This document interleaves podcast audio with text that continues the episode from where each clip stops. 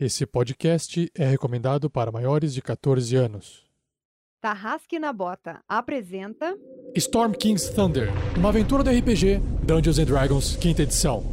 Temporada 4, episódio 9: Vermes, Gárgulas e uma ajuda inesperada. Jogadores vão preparar fichas difíceis pra jogar. Saindo da mesa pra imaginação. Agora é só ouvir Tarrasque na Bota.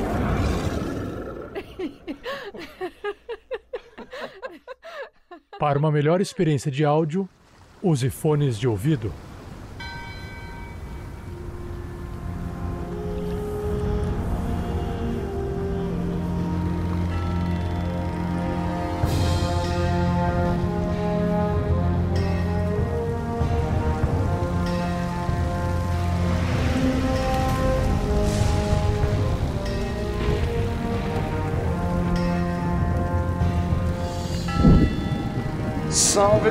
Galera, aqui é Fernando Scaff jogando com Grandorf, clérigo, anão, mas druida, não nessa ordem, não nessas prioridades. É, e nesse episódio, é, faz tempo que a gente não joga, mas já chegamos com ameaças de TPK e eu espero que Grandorf não morra.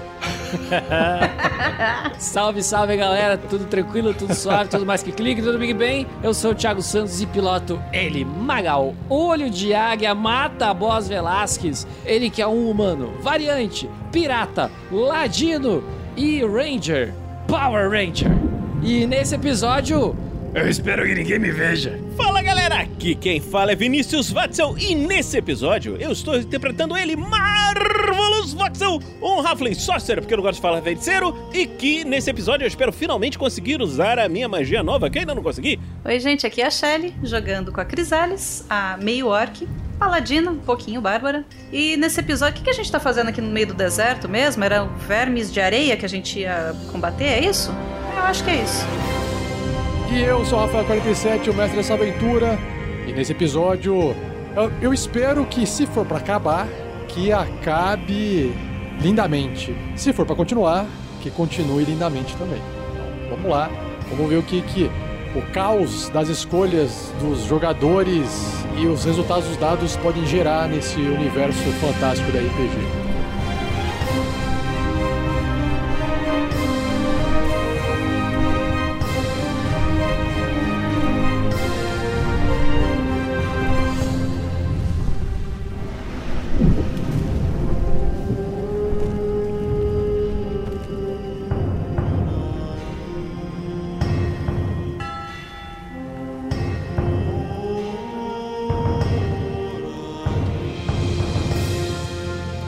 Episódio só foi possível de ser editado graças às doações mensais de nossos padrinhos e madrinhas e às doações em live.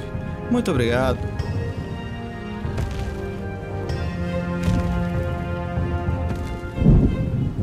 Seja você também um guerreiro ou uma guerreira do bem. Para saber mais, acesse padrim.com.br barra rpgnext ou picpay.me barra rpgnext.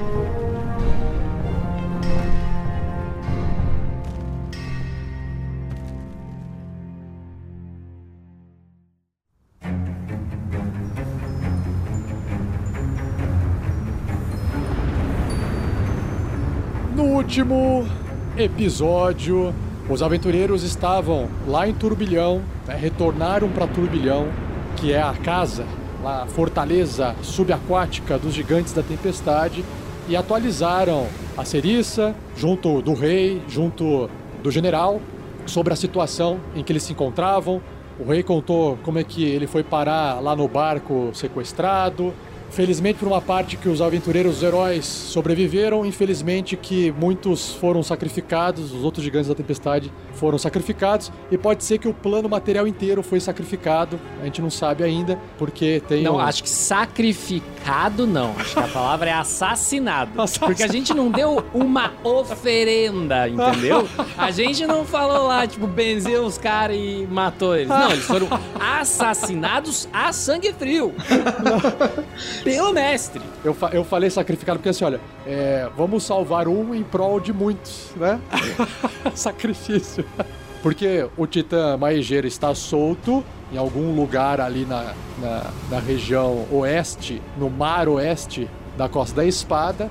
E tem lá também o, o Kraken Zarketel nadando lá, fazendo alguma coisa que ninguém sabe. Mas isso não importa, porque isso aí é uma outra campanha. Não é problema nosso, basicamente. Não é problema de vocês. É. Não, não, não, não. Não é mais do que isso. É um matou o outro, gente. O Kraken matou o Maegera e tá tudo bem. Os gigantes se organizaram, parte deles para poder fazer alguma coisa contra esses titãs, e parte deles foi enviado aqui, junto com os aventureiros, montados em grandes águias, rocas, voando acima das nuvens durante dias, até vocês chegarem num deserto tempestuoso, estranho, com uma ventania tá atrapalhando um pouco a visão, até chegar nessa situação. E aí, bem no, fi no finalzinho, acompanhado por gigantes da tempestade e o rei junto, né? Magal recebeu uma magia de voo e invisibilidade de Marvelous e está voando em direção a essa ruína abandonada né, de um grande. Como é que chama esse negócio? É, me fugiu o nome agora. Anfiteatro.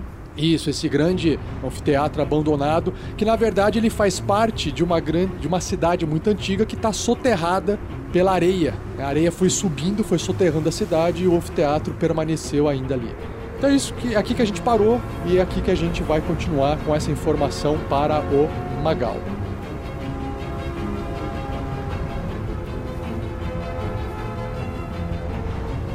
Uma produção RPG Next.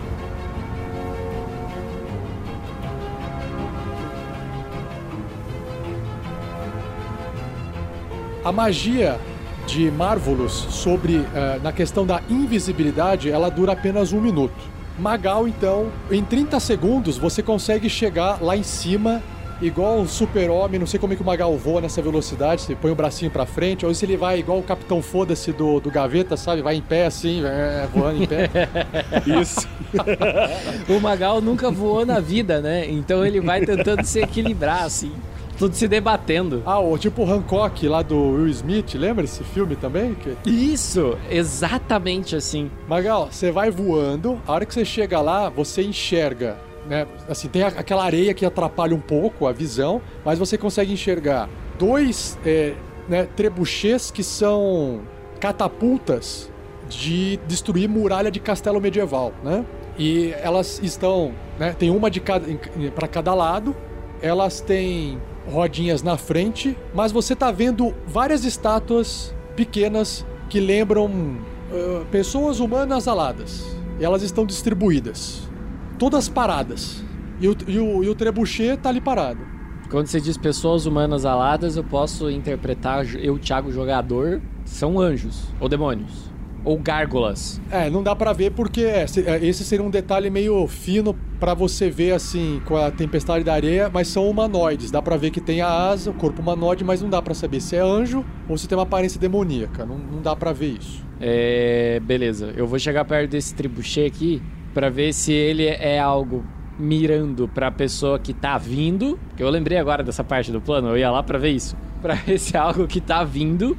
Ou se é pra atacar. Se a gente pode. E se a gente pode mover pra tentar acertar o centro desse espaço aqui. Com esse trebuchet. Assim, é, ele tá, esse é um trebuchet, é uma catapulta que, pelo cenário do local, ele foi colocado aí. Ele não faz parte das ruínas do local. Ele não tem uma aparência de que tá aí abandonado, sabe? Apesar de estar cheio de areia, ele não parece uma coisa, porque ele é feito de madeira. Se fosse uma ruína, ele já teria sido desmontado. Então, ele tá em plena condições de ser utilizado. E ele tá sendo utilizado, tipo, mirando pros meus amiguinhos que estão do lado de fora. Ele, ele, tá, não, ele tá mirando pra fora. Ele tá mirando pra Ok, fora. pra fora. ok? Não, não necessariamente pra vocês. Ok. É, eu deduzo já assim que o outro também tá assim, né? Daqui eu consigo ver se o outro tá assim também. Consegue. Também tá assim, exatamente. E não tem nada nem ninguém ali perto. Não. Peraí, eu perdi a explicação. O trebuchet não pode ser movido? Pode.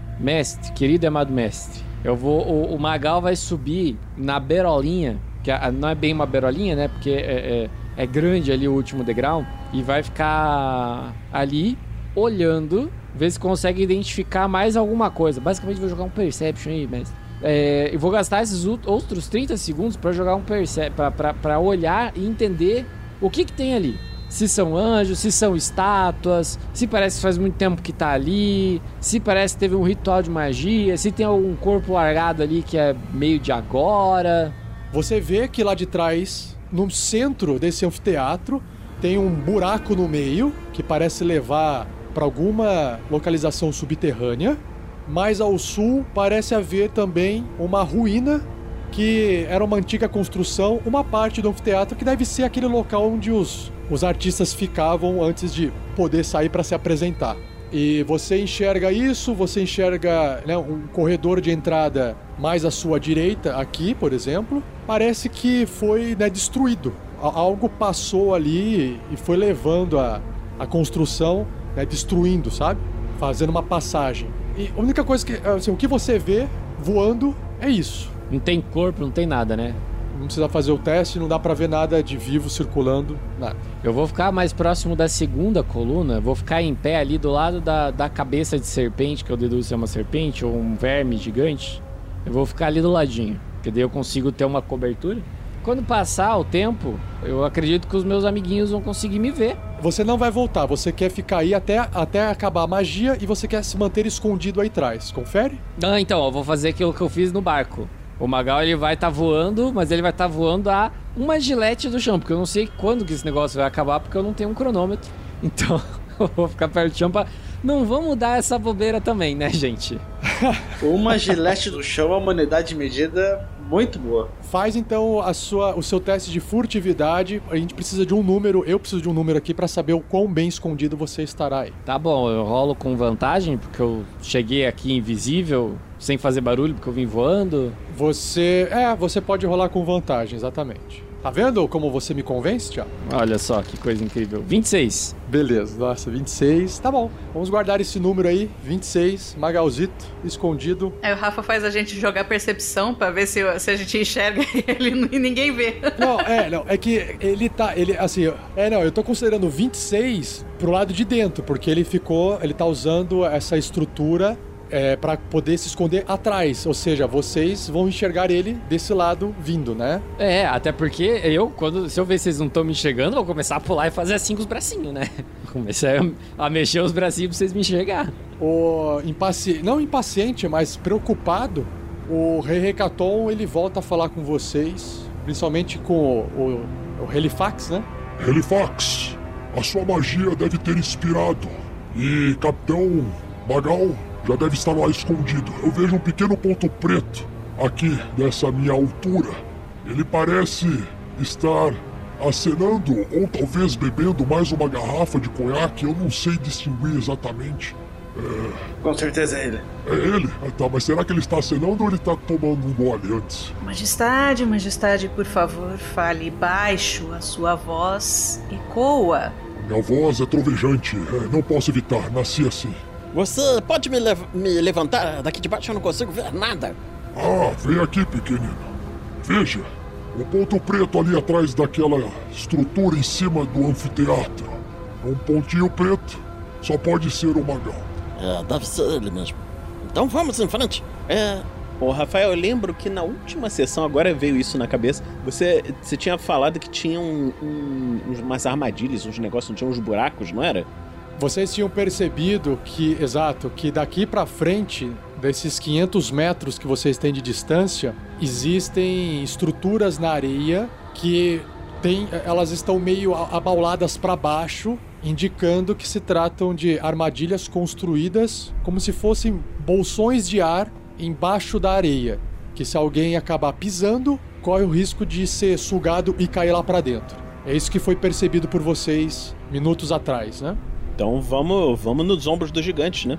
Vamos todos pelo mesmo lado, vamos dar a volta. Vamos chegar perto do capitão para ver se a gente consegue ouvir o que ele, o que ele viu. Nós somos grandes, criaturas facilmente observáveis e seremos alvos se alguma coisa nos perceber aqui. Vocês andando em nossos ombros também podem ser fáceis, fáceis alvos. Será que não seria mais interessante Corremos separadamente ou vocês querem aproveitar a nossa velocidade maior? Eu acho que seria interessante termos pelo menos duas frentes. Dividimos e passarmos por trás do anfiteatro, chegando pelo outro lado. O que você acha, Grandorf? Estou pensando que é, se separarmos e fizermos um ataque combinado de todos os lados, podemos ganhar uma vantagem de flanqueamento, mas teremos que sim, organizar isso de uma maneira que faça sentido. Estamos em cinco, talvez três para um lado e dois para os outros. O que vocês acham? Podemos tirar vantagem do terreno alto. Se vocês forem descobertos e estivermos longe, não teremos como socorrê-los. Eu sugiro que nós, gigantes da tempestade, mais resistentes do que vocês, pequeninos, vamos adiante enquanto vocês tomam cobertura logo atrás de nós. Se algo for acontecer, acontecerá conosco primeiro. Mas aí eu não chegaria a tempo de participar da batalha. Eu não tenho a velocidade que vocês têm. Nós podemos correr um pouco mais devagar, mas eu não acho, talvez, interessante. Correr devagar. Sendo vocês tão rápidos, gigantes, por que vocês não dão a volta e nós atacamos de frente? Vocês chamam atenção para eles de um lado e nós atacamos eles pelas costas e temos a vantagem de flanqueamento. Se o problema é a velocidade pelo tamanho de vocês, por que vocês não ficam então do nosso tamanho? Hum, eu gosto disso. Eu olho pro, pro Marvelous. Ah, nós temos aquela poção. Vocês acham que vamos usar então? Se é o momento para uma luta grandiosa dessas, talvez seja esse o momento. É, mas a gente ainda nem sabe se tem alguém ali na frente. Quanto tempo dura essa poção mesmo, Vossa Majestade? 24 horas! Vocês acham que vão precisar disso após 24 horas? Eu espero que não, porque senão a gente tá com um problema muito sério. Então, o que vocês estão esperando? Vamos tomar a poção então, galera. Eu acho que esse será um bom caminho. Cada um tem uma poção? Todo mundo tem poção? É, cada um de nós tem. Inclusive o, o Magal lá. O Grodorf solta a rolenha. Puc. O Marvelous abre a, a garrafinha, começa a beber a poção. Crisales abriu também a dela. Ela faz um, um brinde pro Magal que tá lá longe. Mas ele tem olhos de águia, então ele vai ver. Ela levanta a garrafinha pra ele. Dup, dup, dup, dup. O Magal faz assim e toma um gole de conhaque. Na verdade, o Magal começa a ver então de longe, onde tinham cinco, agora começam a ficar nove. Nove gigantes. Quando você toma essa poção, você se torna huge. Huge é gigante. Não é do tamanho de um ogro, é do tamanho de um gigante. Por 24 horas. Se você é médio ou menor, você a poção não vai fazer nada. Ok. É o caso de vocês. Pela duração da magia, a sua força se torna 25, se ela não for mais alta. Seus pontos de vida são dobrados. A Crisales vai ficar com 170. O Grandorf vai ficar com 109 196. O Marvelous vai ficar com 124. E o seu alcance no combate, corpo a corpo, aumenta em 5 pés. Tudo. Ok? Então a Jurubeba passa a ter um alcance de 15 pés, por exemplo, ao invés de 10. E os outros ataques são todos 10 pés. Tudo que você estiver carregando e vestindo também aumenta em tamanho pela duração. Quando estiver rolando dano para as armas aumentadas dessa maneira, você rola três vezes o dano normal de dados. então apareceu. Se você estiver segurando uma espada longa, que é um D8 de dano, ela passa a ser 3D8 de dano, ok? E por aí vai. Se você tivesse com uma espada, uma Great Sword, que são 2D6, ela fica 6D6, por aí vai. Ah, e quando o efeito terminar, qualquer pontos de vida que você tiver acima dos seus pontos de vida máximo são viram pontos de vida temporários. Isso é muito forte, tá? É. Só um detalhe então, Rafael. Eu não usei aquela poção de enlarge, né? Aquela outra. Eu vou dar minha poção de enlarge pra Crisales. Usa a sua poção gigante e depois usa essa. Nossa! Ela vai ficar. Não vai ficar huge, vai ficar gargantuan. A, a magia enlarge deixa a pessoa, então, um nível maior? É isso, Vinícius? É isso aí. Acredito eu que essas duas poções podem combar e a Crisales pode ficar um tamanho maior aí. Aí ela causa um D4 a mais de dano, então. Isso. Crisales, ela toma duas poções. Ela tá parecendo o Witcher, né? Tomando as poções. Nossa, por não, Crisales. Você está lembrando o nosso pai. Vamos, gigantes, Daeleon ao combate.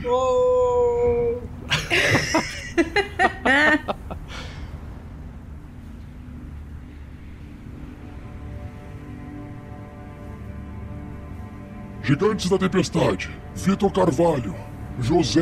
Pereira Ferreira, Thiago Kesley e Orlecto. Formação em V. Avançar. Porque a partir desse ponto, qualquer avanço de gigante vai acabar. Não tem como se esconder, né? Não tem. É chegar. Então, os gigantes saem é, com a ordem de- do rei Recaton, eles saem correndo adiante, pra frente, avançando pra poder tentar cobrir o máximo da velocidade dessa distância no menor tempo possível.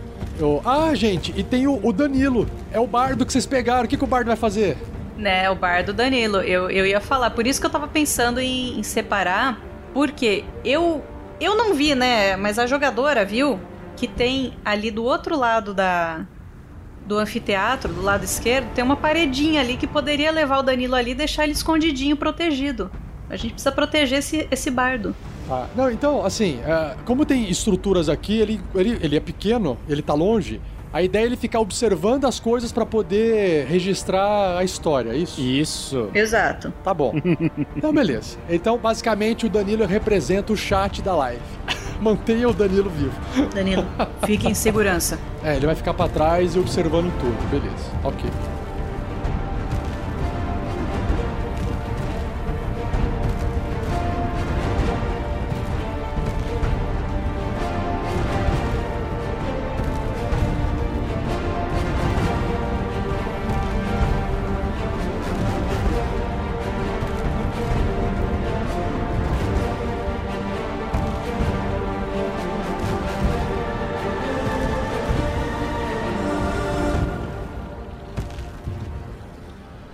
Recaton parte então correndo com seus quatro soldados especiais pra frente. Ele vai encurtando a distância, vai correndo entre as areias. Vocês vão, vocês têm uma sensação diferente, né? Vocês vão pisando na areia, a sensação de afundar o pé na areia é, é diferente porque a areia se tornou um grão mais fino e menor pra vocês. E vocês grandes e pesados têm uma relação com a areia que é diferente desse tamanho que vocês nunca tiveram antes na vida de vocês. E aí vocês vão avançando. E como vocês já enxergaram, vocês estão desviando dessas armadilhas, porque o rei na frente vai correndo, vocês vão fazendo meio que um zigue-zague assim. Às vezes eles pulam, às vezes eles contornam um pela direita, outro pela esquerda, e vocês conseguem seguir facilmente a pegada deles na areia para evitar esses buracos. Perfeito? Só que, quando a distância daqueles 500 metros ela reduz para uns 304 metros, Magal, você que está escondido, você começa a observar que dentro do anfiteatro, aquelas pequenas estátuas com formas humanoides aladas começam a se mexer e imediatamente quatro delas vão se movendo em direção ao trebuchet e assim, tem dezenas dessas estátuas aqui dentro se mexendo. Todas elas agindo simultaneamente, como se tivesse uma, uma programação, assim. Você tá observando isso porque você tá com uma, uma, uma furtividade muito alta. Mas qualquer movimento seu deslize, você pode acabar aparecendo. E aí você já viu, né? Eu vou eh, chamar a atenção deles, assim, dar um tchauzinho. E vou pegar as duas mãos. Vou deixá-las equidistantes. Um pouquinho pra cima da minha cabeça. Eu vou pegar a mão direita, as duas mãos espalmadas. Vou pegar a mão direita e vou fechar ela, certo? Eu vou virar ela em 90 graus. Vou aproximar a mão direita da mão esquerda e fazer este movimento batendo repetidamente. Mundialmente conhecido como Fu. Eu posso tentar fazer uma ação? É, qualquer ação que você fizer que seja ofensiva, ela te revela. Não é ofensiva, é preventiva.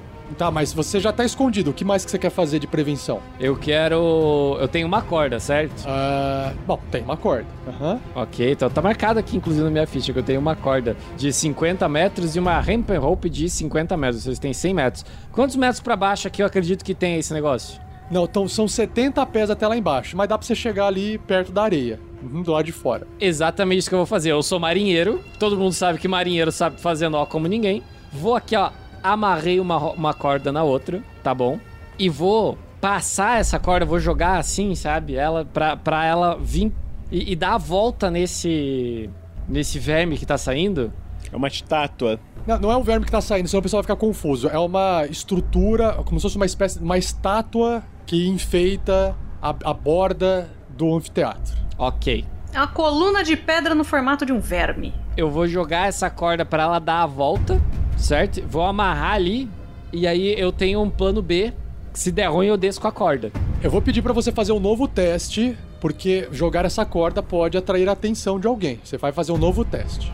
É só pra dizer que você ainda tem uns 8 minutos de voo. Também tem isso, é. Ah, é, porque o, Ma- o Magal não confia no Marvelous, né?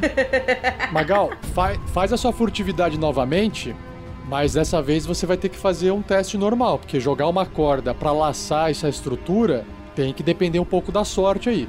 Não, mas aí, ó, eu não sei se é só sorte, porque eles estão focados em oito gigantes que estão vindo na direção deles e eu não estou nem na linha de visão. Sim, mas a corda vai estar na linha de visão, não é você, por causa da corda. Tá, eu vou segurar essa ação então, mestre. Eu vou fazer no momento de desespero. Tá bom, então, ok. Os gigantes continuam correndo pra frente, reduzindo então a distância. E outra, eh, Magal, você tá vendo que essas pequenas criaturas com coloração é parecida com a mesma né, cor da rocha da construção do anfiteatro. Por isso que fica um pouco difícil de visualizar pra quem tá de longe, principalmente, tá? E aí o que acontece? Evidentemente, as catapultas começam a ser preparadas e apontadas para todos vocês gigantes que estão correndo ali nas dunas, nas areias. Eu consigo é, identificar nessa estrutura aí um jeito de desarmar ela com uma flecha? Porque ela é uma estrutura com cordas e roldanas. Cara, ela é uma estrutura grande, é, pesada, bem bruta. S- tem como você né, acabar disparando a, a flecha, mas de novo, disparar a flecha te revela. E uma flechada só não vai ser suficiente para você destruir, porque ela não tem uma corda necessariamente. É, ela não tem bem uma cordinha, né? Ela é feita com material pesado, igual barco, sabe? Aquelas cordonas de, de navio que são bem grossas. Então ela tem aqui né, pontos de vida, ela tem aqui uma armadura. É possível de você atacar ela, mas ela vai ter uma certa resistência. Uma flecha só não vai fazer o estrago que você precisa. Tá. Se fosse GURPS, você conseguiria. Não, aqui não é que não consegue, é que uma flechada ela não é suficiente para poder desativar um, um trebuchet, entendeu? Esses, esses, ne- esses negocinhos de pedra aí, eles são de pedra mesmo? Co- Como assim, negocinho de pedra? Os, o- as estátuas. Elas sim, elas são aladas, elas se, elas se movem com as asas andando e meio que voando, elas voam também. E são feitas de, de pedra mesmo, parecem estátuas vivas. Rafa, de onde a gente tá chegando? É, considerando a altura do anfiteatro e a altura do trebuchet, dá pra gente ver alguma movimentação desse trebuchet ou não? Dá pra ver a ponta do trebuchet sendo girado pra vocês, o trebuchet vocês estão enxergando. Tá se movimentando. Então, antes da iniciativa, a Crisales vai gritar: espalhem-se! Mas a gente vai ter que rolar a iniciativa de qualquer jeito, porque ah, o, espa o, espa é, o espalhar é, é ganhar a iniciativa. Espalhem-se pra longe de mim, porque eu vou demorar. Tá, já rolei a minha iniciativa. Ok, estou rolando aqui a- as, as iniciativas. Todo mundo rola. Marvelous tirou 19.14. Grandorf tirou 14.12. Magal tirou 12.18. Eu tirei 6.1.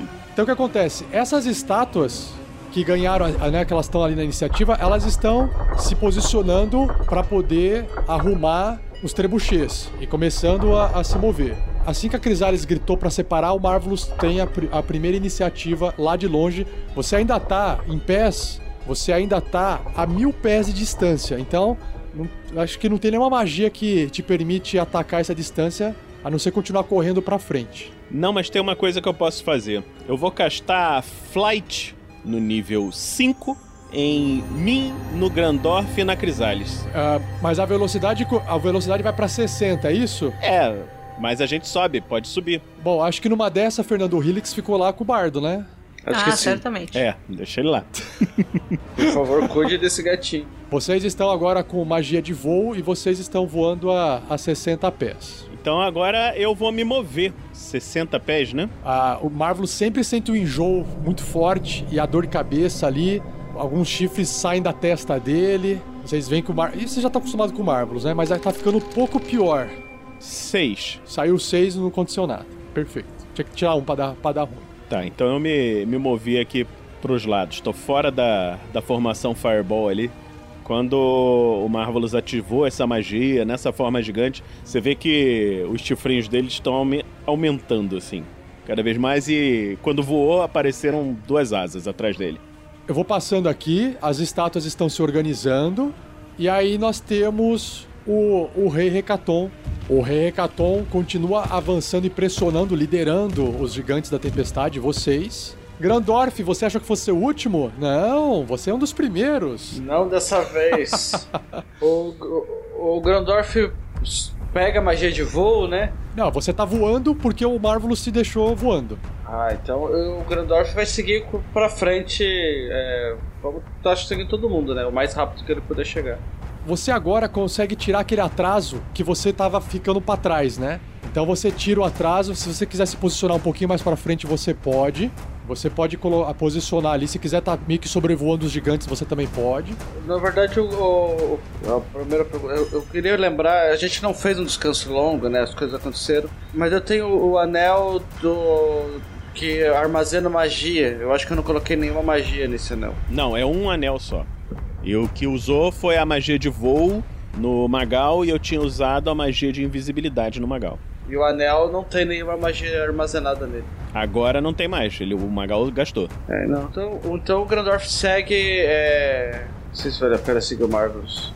É que eu tô pensando em atacar as catapultas. Então o Grandorf vai seguir para as catapultas ali. Assim, é, tá todo mundo indo em direção ao, ao anfiteatro, onde, exatamente onde tá a catapulta. O Magal, Thiago, tá ali vendo a, o trebuchet ser, sendo puxado, né, sendo preparado. Eu vou esperar a minha ação, Rafa. Vou esperar as coisas acontecerem, porque ali, se eu me dedar, eu vou. Nossa, eu vou muito morrer. Então ele vai continuar ali escondido. Vou, vou esperar, vou dar delay na minha ação.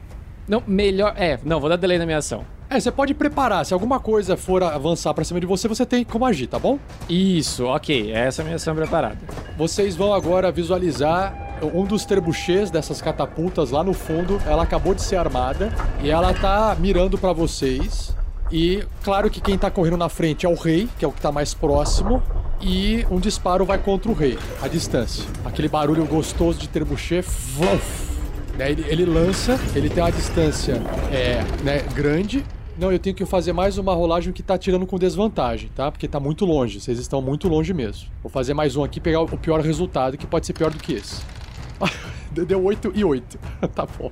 Beleza. E aí o que acontece? É um ataque muito, muito baixo para que possa acertar. O, o Rei Recatou, ele, ele dá um passo pro lado, cai uma pedrona assim, perto, né? Como se fosse uma pedra da ruína. Cai perto dele, do lado, e vocês vão correndo e vão passando por esse pedregulho gigante que fica no chão para trás. Então esse foi um erro desse trebuchet à distância.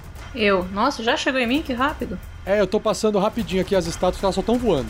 É, eu vou simplesmente seguir, já que eu tô voando, eu vou pro outro lado. O, o Marvelous e o Grandorf foram para a esquerda dos gigantes, então eu vou para a direita e para cima para abrir um pouco mais essa, o quanto eu puder aqui, para abrir um pouco mais esse arco, para não ficar todo mundo na, na mira da catapulta. Magal, você começa a ver que algumas daquelas criaturas de estátua começam a se, não se aproximar de você, mas se aproximar do seu lado, ok? Tipo, na beirada para poder ver o que tá acontecendo. Ok, eu, eu vou continuar ali. Beleza. Crisales, então, foi correndo, abrindo um pouco pro outro lado, no lado oposto do Grandorf e do, do Marvelous, e correndo pra frente, avançando. E aí, nós temos mais um outro trebuchet. Eu tô falando trebuchet porque acho mais legal do que falar catapulta. Mais um disparo contra o Rei ele pisa pro lado, saltando, e mais um pedregulho erra, ok? Vocês, Magal, você tá observando que Agora que você viu o disparo desse trebuchet perto de você, agora você sacou o seguinte: das quatro criaturas aladas em forma de pedra, dessas estátuas vivas, duas delas ficam direcionando o, o, o trebuchet. Uma delas trabalha para poder armar o trebuchet e uma quarta trabalha para poder disparar o trebuchet. Então você consegue perceber que para o trebuchet funcionar eficazmente, precisa de quatro criaturas agindo, tá bom? E aí os gigantes, o Vitor Carvalho gigante corre, o Orlecto corre, acompanhando o, o rei. Eles dão uma pequena afastada entre eles, mas eles continuam pressionando para frente. Thiago Kesley corre, todos para frente.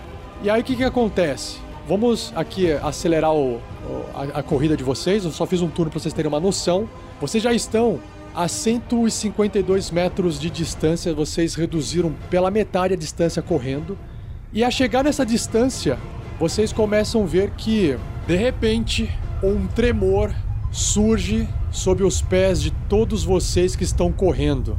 Até Magal, que está ali em cima, consegue sentir, mesmo na estrutura. Mesmo vocês habituados a um tremor convencional causado tanto pela corrida dos gigantes quanto a corrida que vocês mesmos fazem, isso definitivamente é mais forte. Então, antes que se possa ser feito alguma coisa, uma explosão de terra aparece diante do rei Hecaton. De uma nuvem de terra e areia é possível ver o couro roxo e resistente não de uma, mas de duas criaturas muito grandes surgindo. Assim que a poeira baixa, vocês conseguem ver um casal de gigantescos vermes púrpuras, cheios de dentes nas pontas de suas extremidades. Eles não possuem olhos bem na frente, mas olhos laterais. E imediatamente essas criaturas começam a enrolar os gigantes da tempestade. É. E disse que a gente ia enfrentar verme. Apesar da cena parecer aterrorizante, o rei Hecaton tem força suficiente para manter a bocarra dessas criaturas, né, pelo menos de um deles, longe de sua cabeça. Mas infelizmente, claramente, ele não é páreo para isso sozinho. Então, para piorar a situação, outros vermes púrpuras mais jovens, só que um pouco menores, também saem debaixo das pedras e areia e avançam em direção a vocês. Nossa. Mas antes que vocês possam agir, os soldados que estão na frente do Hecaton, eles interceptam o ataque. E de longe vocês estão ouvindo o rei Hecaton, de longe assim, mas, né, um pouco mais para frente, no meio do verme, vocês estão ouvindo o rei Hecaton gritar. Pequeninos que não são mais pequenos, não gastem seus recursos nessas criaturas. Isso é apenas uma armadilha. Se essas criaturas nos sentiram e emergiram aqui, aquela dragoa deve ter planejado algo. Vão, não percam tempo e acabem com ela. Nós iremos lidar com esses vermes malditos.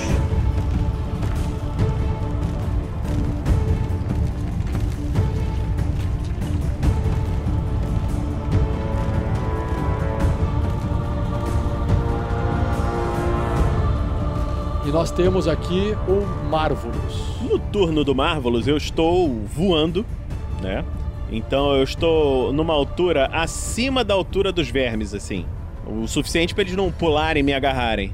E eu, eu vou. Eu vou fazer ali em cima deles uma tempestade de gelo. Você vai gastar recurso neles mesmo, Vini? É, Você já falou que vai, né? Ok. Ah, lembrando, para cada ataque que você faz, você só vai voar metade da velocidade, porque você é, tá parando de voar para frente. Ah, porque eu não tô voando e voando, né? É verdade. Não, então eu tô voando e voando junto com a galera. Perfeito. É claro, tô, tô voando na diagonal, né? Subindo pra altura do muro, né? O rei Hecaton, obviamente, ele tem dificuldade em, em tirar sua espada, porque a criatura tá enrolando, né, enrolada nele, mas ele faz o que é necessário. Vocês veem ele tentando usar a espada, mas ele vê que não vai dar certo.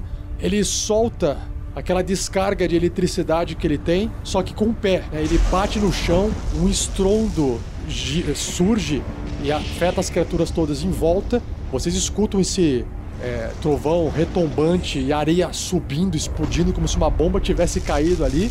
E ele né, causa dano em área em todas as criaturas. Mas ele tá ali batendo o pé e eles estão é, lutando para poder segurar essas criaturas ao máximo ali, ou pelo menos tentar se livrar, né? E aí te- temos o Grandorf. Enquanto isso, o Magal tá vendo as criaturas aladas de pedra voando um pouco mais para frente e se posicionando mais próximo da beirada do anfiteatro para ver o que, que tá acontecendo. Mas sem se envolver no combate. É porque tá longe ainda, exatamente. Ainda as criaturas estão longe. Tá, eu consigo me posicionar de uma maneira que elas não me vejam ou elas estão muito próximas a mim? Não, não, ela, você vai continuar escondido enquanto você tiver cobertura, então é, fica tranquilo. Ok, então eu vou continuar ali, bicho. Não, não tem muito o que fazer aqui. Não, beleza, beleza. E aí o Grandorf, Fernando, o Grandorf vai fazer o quê? Beleza. Esse verme não conseguiu parar a gente, né? É que vocês estão voando. Então, se não fosse o voo, vocês iam, é, iam ficar meio atrapalhados ali com as criaturas, né? Mas voando, vocês podem passar por cima. É, o Grandorf vai seguir o plano ali de avançar e vai passar por cima mesmo. É, só que ele vai um pouco, é um pouco mais aberto. É, você senta, né? Isso. É, mas você pode posicionar, simula que o Marvelous é a, a, distância máxima que você pode chegar. Então, ou você vai ficar mais pro lado, ou você vai ficar mais para, né, mais pro, pro lado ou mais para cima. Até pra espiar para dentro aqui do Marvel, o Gandalf dá uma abertura para até olhar esse corredor quebrado para ver como que tá lá dentro. Então. Tá bom. Magal vai continuar ali ainda escondido, certo, Thiago? Certo. Bom, você tá de camarote assistindo um, um, filme de fantasia medieval, né? De longe. O filme Duna. Agora é a vez do, de um dos trebuchês. Um desses trebuchês, ele vai então disparar, só que dessa vez ele vai em direção ele vai disparar em direção ao Marvelous. Podia sair uma falha crítica, né? Ia ser da hora, hein? É. Putz, eu tirei, é, é, dois no dado, mais cinco. Eu tenho que somar mais cinco, aquele menos cinco não era pra estar tá assim, não. Mas dá sete, é. Então o trebuchet, aquela, uma pedra de ruína passa voando assim, igual aquela cena do Senhor dos Anéis. Lembra dessa cena contra os orcs? O Marvelous dá uma, uma viradinha assim de lado, com as asas assim, enquanto os olhos estão brilhando de fogo, assim. Ele não tá mais azul. Ah, Mars tá ficando mais endemoniado. Legal. E a, exatamente, agora que eu lembrei que eu descrevi essa cena do Senhor dos Anéis, eles é exatamente aquela catapulta do Senhor dos Anéis que é essa que tá acontecendo aqui agora. Então foi, né, e é difícil acertar de longe, Crisales. Muito bem, só voando para frente, querendo chegar logo para dar porrada. Você, esse voando para frente, você quer ficar é, passar o Marvelous? Você quer ficar mais para trás? Se for possível passar o Marvelous, eu quero ficar o mais para frente, porque como eu sou como eu só ataco de perto, o Marvelous, daqui a pouco ele já vai estar tá conseguindo atacar, que ele ataca de longe. Eu preciso chegar logo pra, pra bater. Mas você quer, você quer chegar meio que indo pra frente do Marvel ou você quer chegar ainda a abertura lateral? Pode ser abertura lateral, pra não. Quer dizer, é, eu percebo que, esse, que essas pedras do trebuchet dão dano em área ou, ou vão pegar uma única pessoa? É, quando elas batem no chão, elas. É, a, a explosão que dá, ela, a pedra não, não gera estilhaço, mas não é, não é em área, é um alvo só.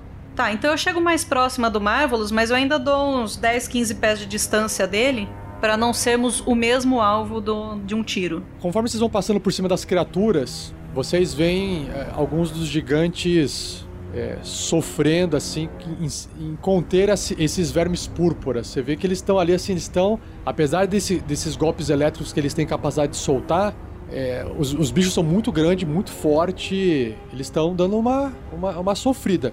O que acontece aqui, o Magal tá vendo três gigantes, sendo que a Crisália é mais grande ainda, mais maior de grande, voando no. voando, gente. Voando, no céu voando, fazendo sombra de nuvem embaixo.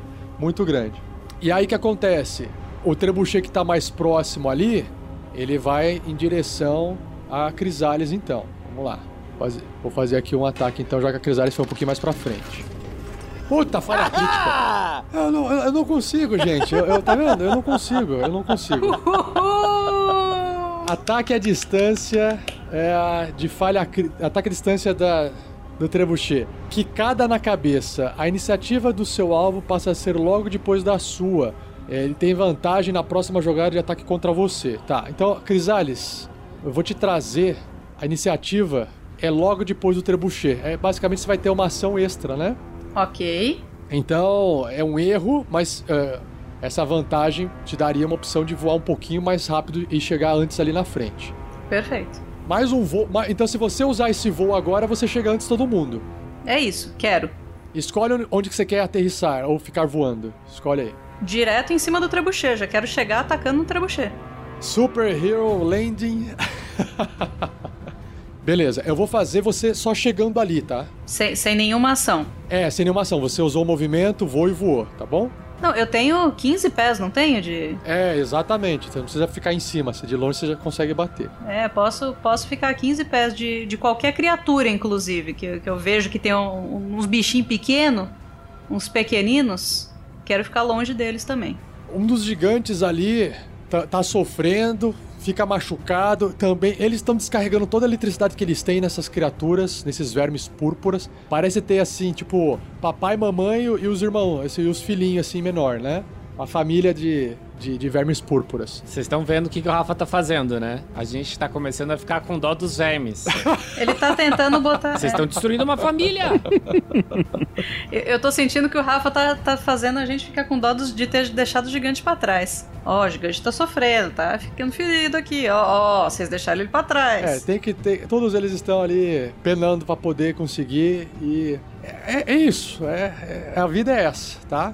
E aí, a gente vai fazer aqui mais um turnozinho, voltando pro Marvelous. Porque já, já que a Crisalis chegou, o Marvelous pode chegar agora, se quiser. Então, daqui onde eu estou, eu tô voando, tá? Não tô pousado ali, não. Eu tô além das distâncias deles. Aí agora eu vou usar o Tempestade de Gelo aqui em cima do trebuchet, das criaturas, de tudo aqui. É, Depois que a Crisalis ela pousou, né? As criaturas começam a se aproximar dela, as criaturas que voam ali começam a se aproximar dela, porque viram, né, vocês chegando e, e tá aproximando. Ó, eles têm que. Eles têm que fazer um saving throw de dificuldade de 17 de destreza. Eu vou fazer aqui o teste pra todas as coisas, né? Uhum. Ah, o trebuchet não faz teste, porque o trebuchet é um objeto. Eu vou fazer só pras criaturas. Save de destreza. O trebuchet dá uma, uma cambalhota para o lado. Pode rolar o dano. Rolando dano. Então, ah, o Marvelous então faz aquela tempestade de gelo ali em cima do trebuchet com aquelas quatro criaturas em formato de estátua alada, humanoide, e apenas uma delas passou no teste. Então, elas sofrem 20 de dano e as, a- e as outras sofrem metade, né? Mas sendo que tem dano de frio, se tiver alguma resistência, alguma parada aí, tem que. Ok. Não, elas. é- como é dano gelado, elas tomam esse dano. E eu tô tirando aqui a vida delas, então todas elas tomam 20 e apenas uma delas toma 10, ok?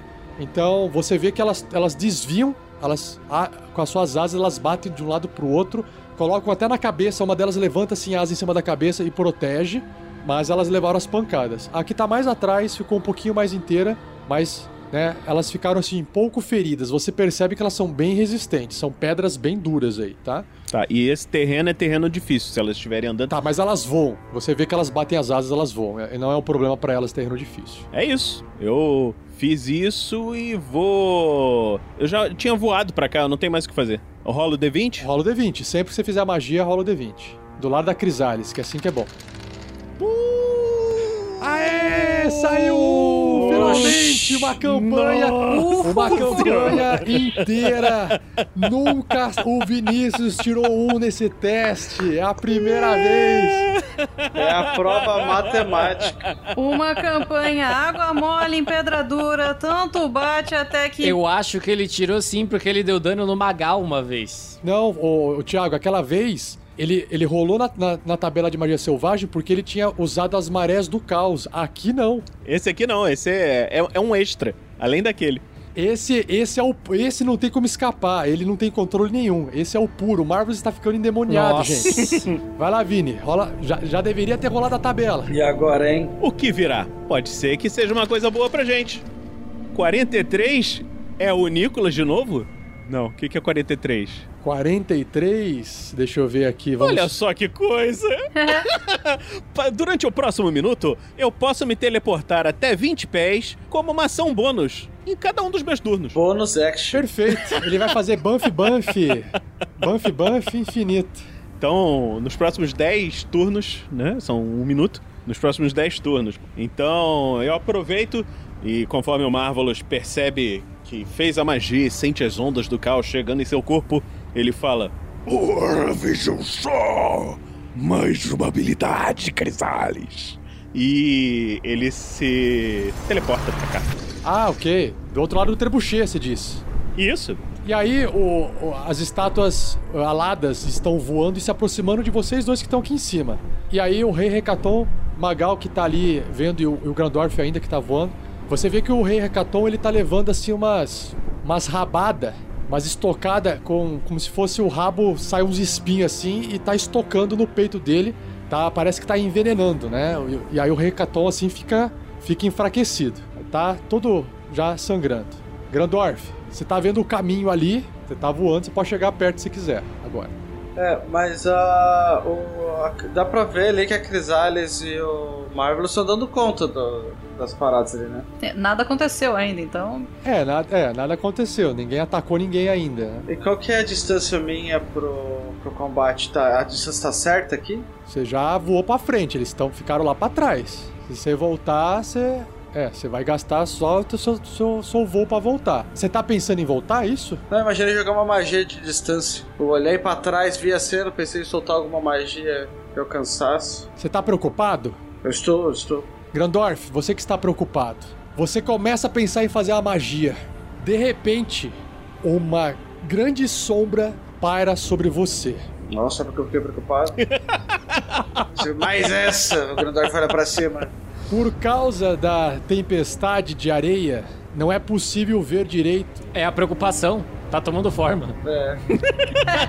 Por causa da tempestade de areia, não é possível você ver direito quem tá sobrevoando você, vocês nesse exato momento, aí pra trás, né? Tudo que você sabe é que essa sombra, ela estaciona acima.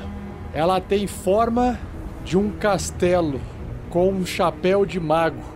Olha só! Só que você só vê assim essa forma, né? Porque tá acima daquela tempestade de areia onde vocês estão. De repente você, Grandorf, que tá ali embaixo, não está em combate, consegue olhar e prestar atenção. Você vê um ponto escuro saindo dessa torre com um chapéu de mago na ponta. E aí você vê um outro ponto, e um outro ponto, e mais pontos vindo um atrás do outro. O primeiro ponto, você ouve isso aqui, Grandorf. Ei, pessoal, vocês iam dar uma festa sem me chamar? Ah, acharam que ia perder essa, né? e trouxe um reforço de peso aqui com a gente. Olha só! Que. Você vê um ponto escuro, oleoso, gritando enquanto ele cai. Na sequência, você vê um outro, um outro ponto descendo. E na verdade, quem se identifica mais assim com a, com a visão, a aparência e o jeito, talvez, é o Magal, que agora também tá olhando pra cima e vendo isso acontecer. Você vê é uma pessoa um pouco mais com elegância, assim como o Magal, e ela cai também, está voando, caindo, falando. Olha só, era exatamente essa cor púrpura que eu estava precisando. Vai ficar um belo tapete. Vamos lá, pessoal, vamos mostrar o que temos de melhor. Vocês ouvem isso? Vermeron está descendo e atacando. E aí nós temos mais um. É uma pessoa da floresta com arco e flecha. Estamos chegando. Vamos ajudar. Mais um ponto. Um ponto metálico. Parece uma bola. Não se sabe. Mas é uma bola com um machado e uma barba comprida. Clank descendo também na sequência. Com uma bomba aérea. O Clank tá caindo furioso enquanto grita Golpe! E por último, um ponto meio brilhante, meio que às vezes pisca, meio intermitente, que vai falando meio de uma forma meio estranha. É o último a saltar. Caramba, o da tranquilidade é eterna vigilância mesmo. Sopro de vento. Sandoval caindo e soltando um sopro de vento para auxiliar. Maravilhoso. Então aqueles pontos estão caindo. Vocês eh, não conhecem, não sabem quem que é, mas vocês se identificam com uma ajuda aérea. E aí, por fim, o rei Hecaton, ele fala assim para todos: Vejam só! Anã ouviu minhas preces. Soldados, vão! Vocês precisam proteger todos os outros. Isso é uma ordem. A ordem de seu rei. E aí os gigantes desengajam das criaturas e voltam a correr para frente, junto em direção a vocês. Enquanto o Hecaton fica lá lutando com a equipe Rolling Stones. Aê! Caralho, mano. Que... Yes! Vamos voltar aqui. Grandorf, tá na sua vez. O Grandorf limpa as lágrimas, assim que ele nem sabe porque ele tava chorando ali. Nossa, ajuda! Depois de tanto tempo. E tem um anão lá, ele pensa. Então tudo dará certo. e ele segue o caminho dele. Porque tudo até agora deu muito certo, né? A gente também tinha um anão. Do meu ponto de vista, ele chegou até aqui, né? É uma vitória. Então o Grandorf vai pra cima da, Acho que você só vai conseguir pousar lá, igual a Crisali fez, tá? Mas você pode pousar ali onde você quer. Já que falar é ação livre, e a Crisales meio que ficou meio, meio travada a hora que o, que o Marvelous soltou a magia, e ela vê o Grandorf chegando também pra cima do trebuchet, ela grita: Matem as estátuas! Deixa o trebuchet que talvez a gente precise usar. O Grandorf, quando ele escuta isso, ele fala: Estátuas, a minha especialidade. E ele já começa a lembrar da magia Shatter. Shatter. Magal, você já viu que os três pousaram ali de volta do trebuchet, você tá escondido aí e as criaturas aladas estão voando pra cima de Crisales principalmente. Grilo! Grilo! Eu vou continuar parado esperando, Rafa, porque se eu tomar um negócio aqui, eu vou ficar gigante, eu vou estar muito. Tá bom? Beleza, beleza, ok? É, tá sob controle, entendeu? Ni- ninguém começou a apanhar ainda, tá sob controle.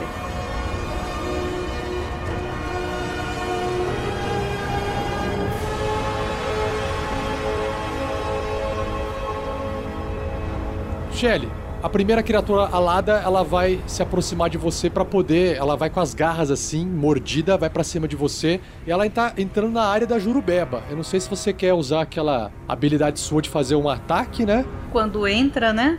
É, quando entra, mas porque gasta a reação, né? Aí você não pode usar mais a reação. Você que escolhe agora. Podemos já começar a derrubar esses bichos.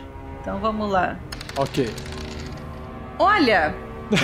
Então 30 eu acho que acerta, né? Sim, acerta a trita. E aí você vai rolar o dano. Vamos só descobrir. A gente a gente vai fazer um turno pra gente descobrir o poder de vocês, né? Vamos ver. Ok. O dano. 10 mais. mais 9. 19. Ok, 19, perfeito. Como é um ataque mágico, né? Você vê que a criatura até vai colocar a mão assim pra segurar e tentar essa arma gigantesca de alguma forma segurar, mas você vê que você arranca a mão dela e ela perde um braço, mas ela continua com outro braço, ela tem garras nas, nos pés. Ela lembra uma gárgula ma- mais, mais humana, assim, menos bichão, mais humano. Mas ainda assim meio feiosa, assim. Beleza. E aí a Crisales ainda fala pros outros: silêncio, tô fazendo a Vênus de Milo aqui. E aí esses bichos começam a, a ficar todos em cima, subir assim no seu corpão. Ui! E essas aqui estão chegando só próximas, elas não conseguem. Ela- mas elas estão todas subindo no seu corpo assim pra, tipo, morder ou ah, usar a garra em cima de você. O Grandorf que, que tá pousando ali, mesmo que não tivesse pousado, elas vão pra cima do Grandorf, elas abandonam o, o trebuchet. Opa, pera aí. Nossa, tão, tão lembrando de tanta coisa boa aqui, gente. Se vocês soubessem. O que, que o chat lembrou? O hater falou que, que eu posso rerolar se eu, se eu tirar um ou dois no dado, no dano. E eu tirei.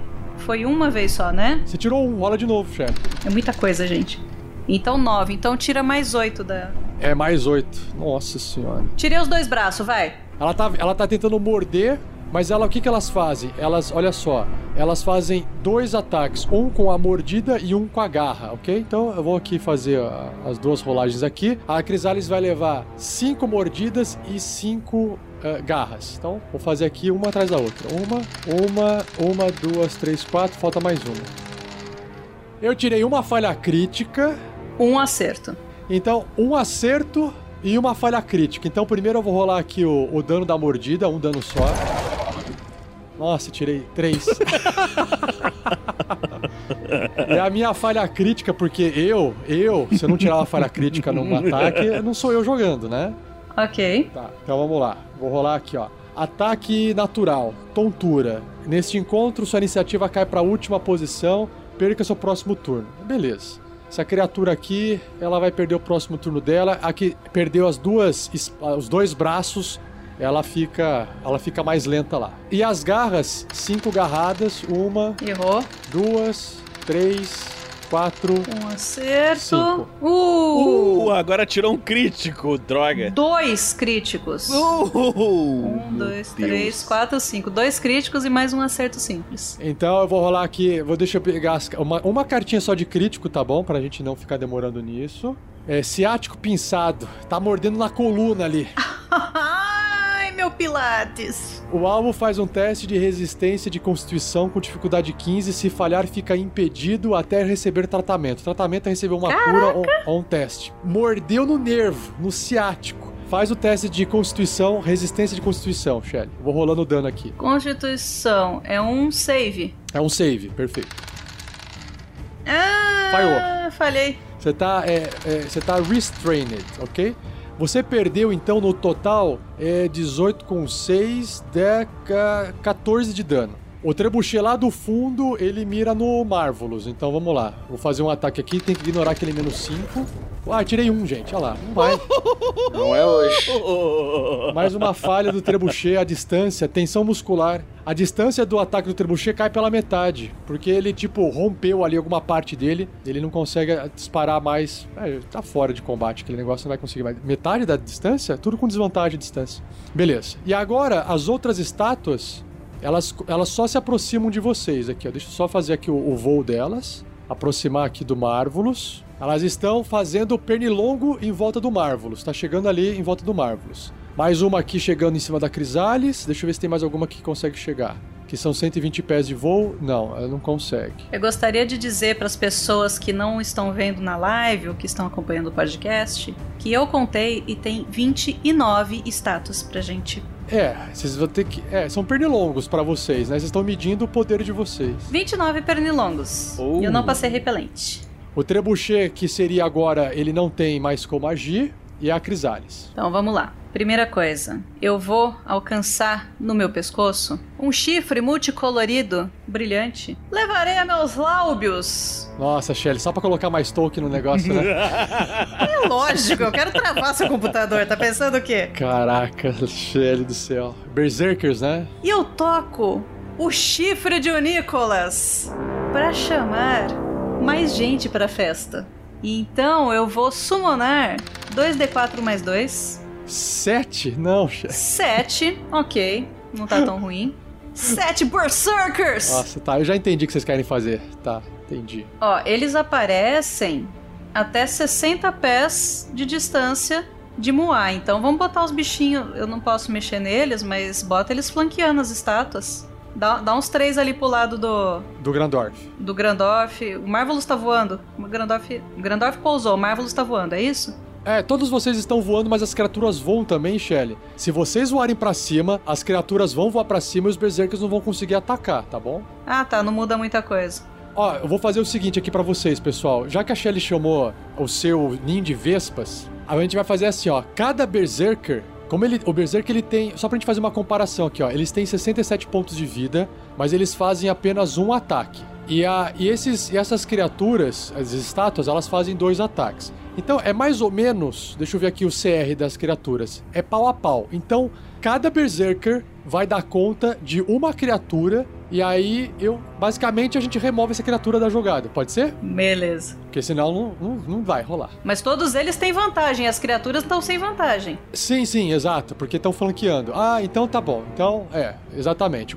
É que assim, com a vantagem é uma chance maior de, de bater, mas não vai atacar mais, né, por causa disso. Então, é, mesmo assim, vamos seguir essa, essa lógica aí, Shelly, senão vai ficar muita matemática aí. essa foi a sua. é, você só soprou o negócio, gastação, esse, esse chifre de. Gasta uma ação. Aí o que, que eu ia perguntar pra você, Rafa? Se eu entro em fúria e não ataco, já imediatamente perco a fúria ou eu só vou perder a fúria lá no começo do meu outro turno caso eu não seja atacada? Você tá sendo atacado, então você pode entrar em fúria e não vai perder. Então tá, então a fúria é bônus, então como bônus eu entro em fúria.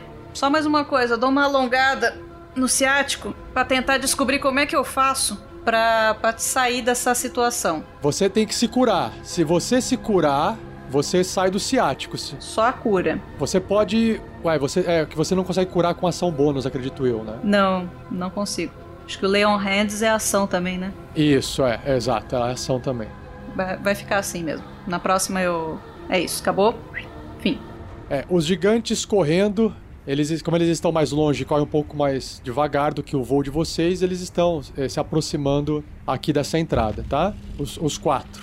Eles ainda não vão chegar aqui a ponto de. é, não tá aqui ainda exatamente nessa entrada do anfiteatro, eles estão correndo em direção, ainda não dá tempo para eles chegarem lá. Nós temos aqui, de novo, voltamos pro começo do turno, mais umas estátuas lá no fundo. Só ir avançando elas para mais perto do, do Marvelous. Eu vou fazer aqui de novo as mordidas na Crisales, mas apenas de duas, tá, Shelly? Porque o resto tá tudo combatendo, beleza? Ok. Duas mordidas e duas garras. Errou, acertou, errou e acertou. Uma mordida e uma garra. E aí no total são nove. Mas como você tá, você tá em, em fúria, você vai levar metade, porque não são danos mágicos, então você leva quatro. Isso. Agora sim é o Marvelous. Depois de você, essas criaturas vão agir, tá bom? Tá bom. Então eu tô me movendo. Não, eu vou, eu vou fazer a magia primeiro, de forma que acerte elas todas. Então eu vou fazer mais um Ice Storm no quarto nível mesmo. O Ice Storm que pegue essas criaturas todas aqui embaixo, de forma que não me pegue. Então vai pegar uma, duas, três, quatro, cinco, seis criaturas. É.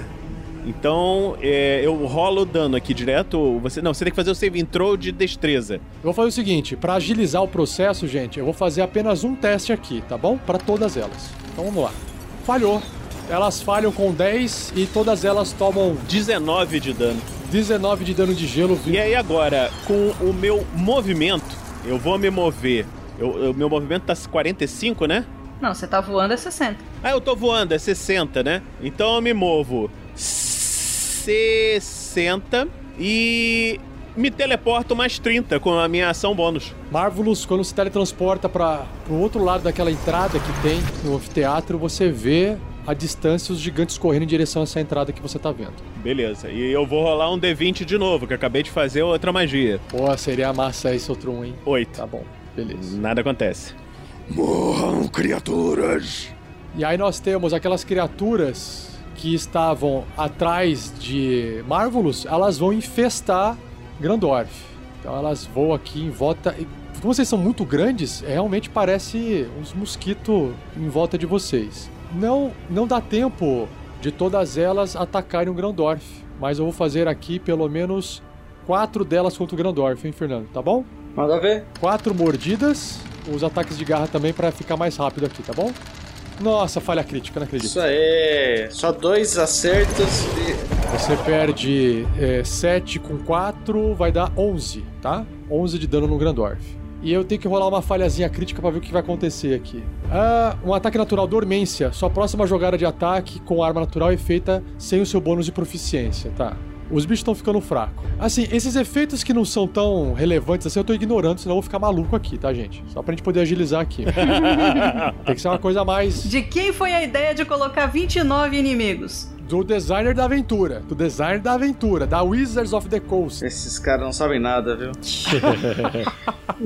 Que é, como é que chama? É aquela, aquele momento do cara que é D&D, raiz de gostar de rolar dado, ficar no, no- nos dados pra sempre. Mas eu tô aqui fazendo totalmente diferente. Grandorf, você. O Grandorf se vê cercado ali, mas ele só sorri porque era isso mesmo que ele esperava. Ele levanta a piedade na mão e puxa, batendo em direção ao martelo, fazendo assim a magia Shatter. Só que eu vou fazer ela. A magia ela de um ponto fixo. Ela é uma esfera que você gera a até 60 pés de você, como se fosse uma, uma, uma explosão à distância, uma granada que você lançou. Se você soltar isso centrado em você, a magia vai causar dano também em você, tá bom? Não, se você voar pra cima, você pode soltar embaixo. É, é pra baixo, exato. Você pode soltar embaixo sem pegar você. Então eu faço isso. O Grandorf pula, saindo voando, rodando o martelo e dá a batida. Tem! E explode embaixo o Shatter. Cara, bonito, hein? Bonito, bonito. Vamos fazer cenas bonitas. Pode rolar o dano. Eu vou, eu vou rolar magia consumindo aqui, pode ser? Porque eu vou usar ela do. do. é, Alguém já conseguiu atacar essas criaturas? Então, ninguém, ninguém morreu ainda. Nenhuma morreu, então Ninguém morreu, mas elas estão, é, elas estão feridas, mas ninguém morreu. eu vou castar no level 4. Se é- eu vou jogo dano ou você tem que fazer o save intro primeiro? Você pode rolar o dano e eu vou fazer o save, vou fazer o save uma vez só, tá bom? Pra agilizar aqui. Com desvantagem, porque elas são de pedra. Com desvantagem. É, por isso que eu tô querendo insistir. Por isso que eu tô insistindo nessa magia. Já falhei, Fernando. Tirei 13. Rola o dano. 21. Nossa, 21 de dano em todas elas em volta. É, o Grandorf só grita assim: estilhaçem! Tem! Grandorf, você vê que todas elas estão capengando. A maioria delas quase morreu, mas nenhuma morreu de fato, mas assim, elas estão por um triz, a maioria delas. Nossa, tinha que ter feito de level 5. Magal, O Magal vai continuar com sua estratégia, Rafa. Eu Vou ficar ali até esperar o combate acabar. Como você disse, esses bichos estão ali apenas para nos enfraquecer. Não vou ficar dando bobeira. Mas você não tem magia, você sabe que você não enfraquece, né? É, mas eu vou ficar dando flechada. Putz, cara, flechada não vai adiantar nada nesses bichos aí. Eu não tiro nada. O Magal, ele tá, ele tá vendo que tá tudo, tá tudo sob controle, ele vai ficar ali. Ele vai falar, o grilo. Ele vai ficar olhando o grilo. Ver se o grilo tem algum. Vai ter algum problema. Grilo. Grandorf gastou magia, cara. Tá bom, vai. Eu, eu vou tentar. Porque, ó, se você olhar, se você olhar a cena, todas as criaturas estão lutando contra o Grandorf e a Crisales e tem mais umas perdidas chegando perto ainda, entendeu? Tá, ok. Tá. O, Ma- o- o Magal pensou assim: Grilo, fique firme. E aí ele pega a flecha e dispara nesse- nessa criatura que está em frente a Crisales e está eh, cambaleando. Ele vai atirar mirando, já que tem vantagem, e com uma flecha normal, certo? Ok, beleza. Tirou 21, só que tem menos 5 que você tava mirando, né? Isso dá então 16. 16 acerta. Acertou aquela criatura que já tava arrebentada pela Crisales, você vai então causar o seu dano. Isso. Tô rolando aqui. Mais o Sneak Attack. Só que o seu dano, eu tenho que rolar mais dois dados, né? Não, não, não, não, não, eu não tô gigante. Ah, isso não tá gigante, verdade. Esqueci que você não tá gigante.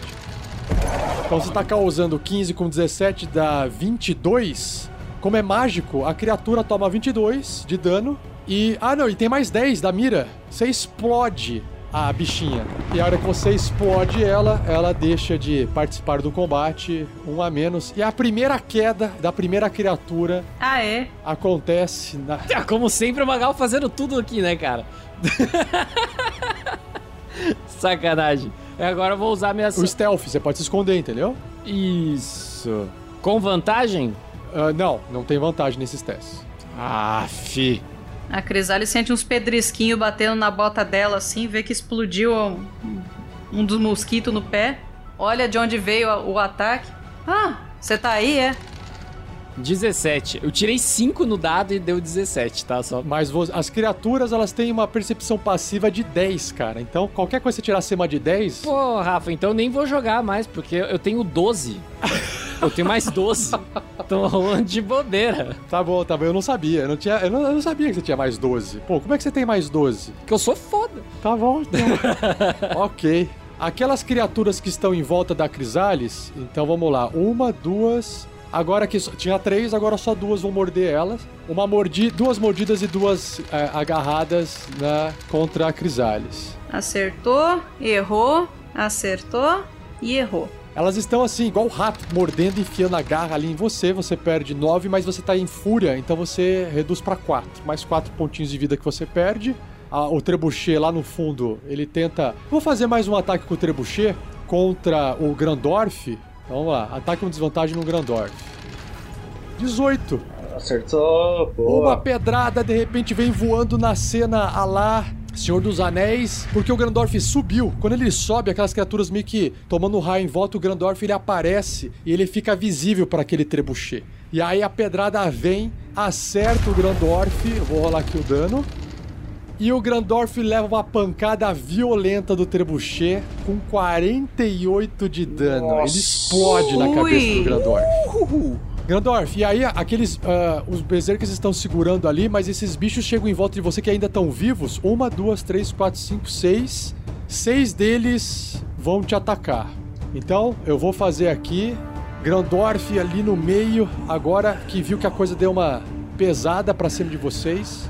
Vou fazer aqui então seis ataques de mordida e seis ataques de garra. Primeiras mordidas. Uma, Duas falhas críticas, um acerto crítico E um acerto normal. e um acerto simples. Um acerto simples, então eu vou. Vamos primeiro aqui para as falhas críticas, tá? Que foi saiu primeiro. Eu tenho aqui. ah, eu vou só rolar uma carta para efeito para sanidade nossa aqui, uma carta só. É um ataque natural incontinência urinária. Os bichos fazem xixi na calça. Eu, eu não sei como é que eu.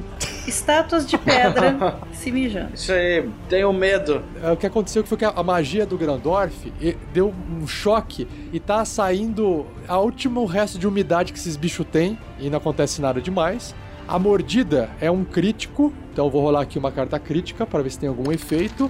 É um ataque, é, como foi a, a- A mordida é perfurante, miolo afetado. Então um bicho subiu ali na cabeça do Grandorf, mordeu a cabeça do Grandorf e o alvo não pode adicionar seus modificadores e habilidade nas jogadas de ataque até receber tratamento. Deixa eu ver, não pode adicionar seus modificadores de habilidade nas jogadas de ataque. Então, é, por algum motivo, uma daquelas criaturas te mordeu fortemente e você fica com essa condição até receber tratamento. O que é receber tratamento? Um tipo de cura. Até você receber uma cura, tá bom? Qualquer curinha que você receber já tira isso de você, tá bom? É tipo uma maldiçãozinha ali que você tem. Total, então, de dano no Grandorf, 18, 5, faz as contas aí. Se você fez 20, então é 20. Então tá bom, pode tirar 20. Grandorf, então, com aqueles bichos subindo em cima dele. Um bicho mordeu a cabeça dele, assim, deu uma dor muito insana. O outro você pegou e jogou pra trás. Ele só se afastou um pouquinho pra trás, com uma reação sua. Crisales. Sou eu. Primeira coisa, eu grito pro Magal, que agora eu sei onde ele tá. Capitão, você alcança aquele trebuchet lá do outro lado? As estátuas? Você consegue, mas com desvantagem. Desvantagem nada que ele é sniper. É verdade, é verdade, é verdade. Esqueço disso.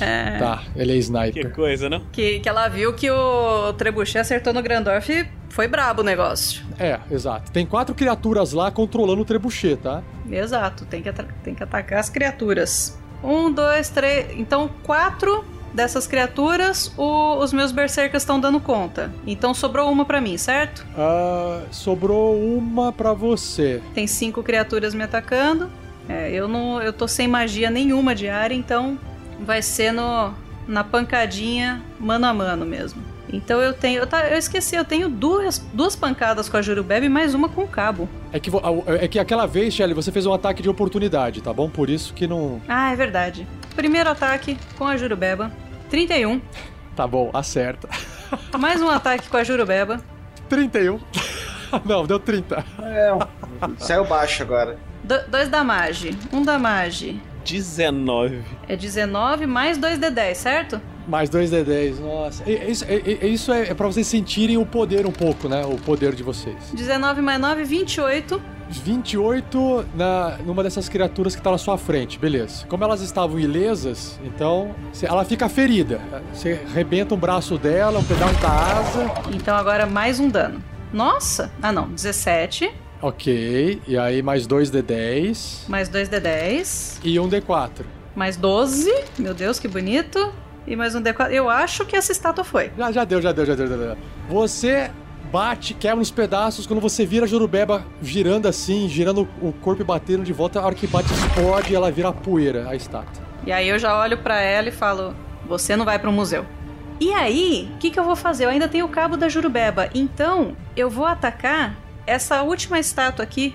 É, essa, é, não, essa aí ela tá lutando com o Berserker. Você não precisa. Mas como eu não consigo me mover neste momento, eu quero tentar liberar o Berserker pra ele ajudar o Grandorf ali ou pegar uma das que estão chegando, entendeu? Tá bom, pode ser. Beleza. Então eu vou fazer isso. Então eu vou tacar o cabo da Jurubeba. 32. É, um damage no cabo da Jurubeba. Que eu acho que você vai, vai ser D4, você vai rolar mais. Causa do. Mais 4 D4. Jesus, o cabo foi 13. O cabo foi 13. Mais 4 D4. É, porque ele é, do- é mais 2 e mais 1.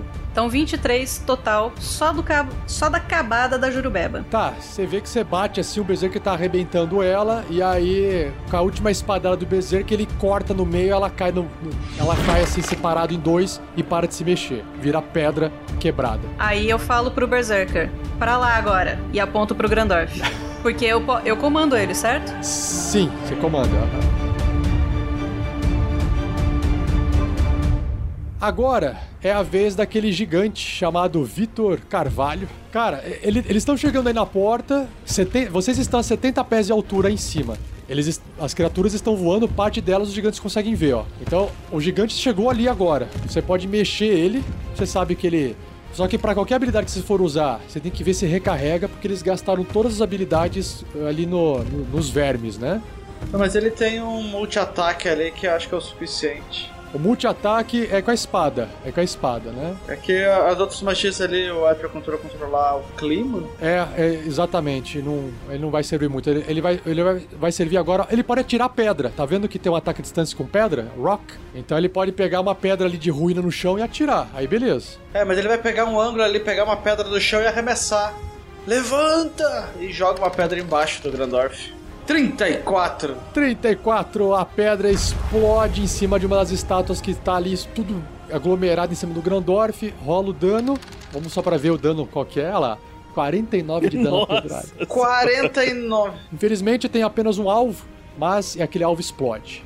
Nós temos agora o Orlecto com o Vinícius. Vai lá, Vini. Então, o Orlecto vai seguir a mesma trajetória do Grandorf. Do Grandorf não, do Vitor Carvalho. Ele vai seguir, pegar uma, uma pedra num dos outros que tá em cima do Grandorf. E ele rolou e tirou 33. Acho que acerta, né, da Rafael? 33. Vamos rolar o, o, o dano monstruoso de Orlecto. É 41 de dano. Mais uma pomba de pedra desaparece do lado de Grandorf. Aquela que estava, inclusive, mordendo a cabeça de Grandorf e dando dor de cabeça nele. Ah, obrigado pela Neusaldina. Patrocina nós. Patrocina nós. Ah, quem controla o José Zipperer Ferreira? Quem que é? Sou eu. Vai lá então, chefe. E vamos lá, mesma coisa, porque tá dando certo. Então o Zipperer e Pedrada em qualquer um deles. 35 pra. Nossa, 35, cara. Hum, Nossa. Tá bom. Shelly, eu vou explodir uma pomba alada de pedra, só- mas você pode rolar o dano só pela graça. Foi, né? Eu acho que foi o mais fraco de todos aqui, ó. 41 de um, 49. Nossa, que fraco. É, o, o Zipperer tá precisando puxar uns ferros. Ele tá. É que ele jogou mais de longe. Ele, ele tava mais longe que os outros. Ele jogou mais de longe, exato. Perdeu força na distância. Não pegou o mesmo impacto, é. O dedo escorregou no finalzinho. Tiago é o Tiago Kesley. Daqui eu não tenho muita coisa o que fazer no sentido de subir. Eu consigo sub- subir ali onde tá a Crisales e o pessoal? Consegue. O problema é que, assim, pra escalar são 70 pés e aí você vai demorar uns dois turnos pra poder escalar desse lado, entendeu? Esse que é o problema. E se eu vier. Se eu andar em linha reta, Se vier pro lado e atirar uma pedra, é mais um bicho que fica fora do combate. eu acho que eu vou fazer isso então. Vamos lá. O Thiago Kesley, meu xará, ele vai se deslocar até ali, pertinho do Vitor Carvalho, do ladinho do Orlecto, vai pegar uma pedra e vai arremessar na direção do bichinho número 86. Que tá entre o 135 e o 402, né? Esse mesmo, ó. Você viu? O Fernando achou. Nossa, mas 34. Eu tirei 18 no dado.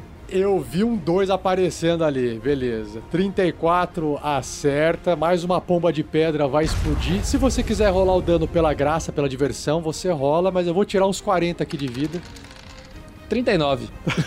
Nossa, 39. Quase. Passou bem perto. O bicho explode e ele vai deixando um rastro de, de poeira cinza em volta do Grandorf. Deve estar ficando branco de poeira de calcário. E é isso que ele vai fazer, tá? As criaturas em volta da, da, da Crisales estão lutando contra o Berserker. Então ali tá, tá safe, tá? Agora o Marvelous. Marvelous, ah, uma coisa, Marvelous, você tá vendo mais. Tirando aquelas quatro lá do fundo do trebuchet, tem mais cinco voando em direção ao Grandorf, tá? Estão aglomerando ali em volta do Grandorf. E só por curiosidade, nessa ruína ao sul tem mais cinco que não se moveram, né? Ah, é porque eu esqueci de mover. Obrigado, Shelly. Eu acho que elas nem devem estar na iniciativa.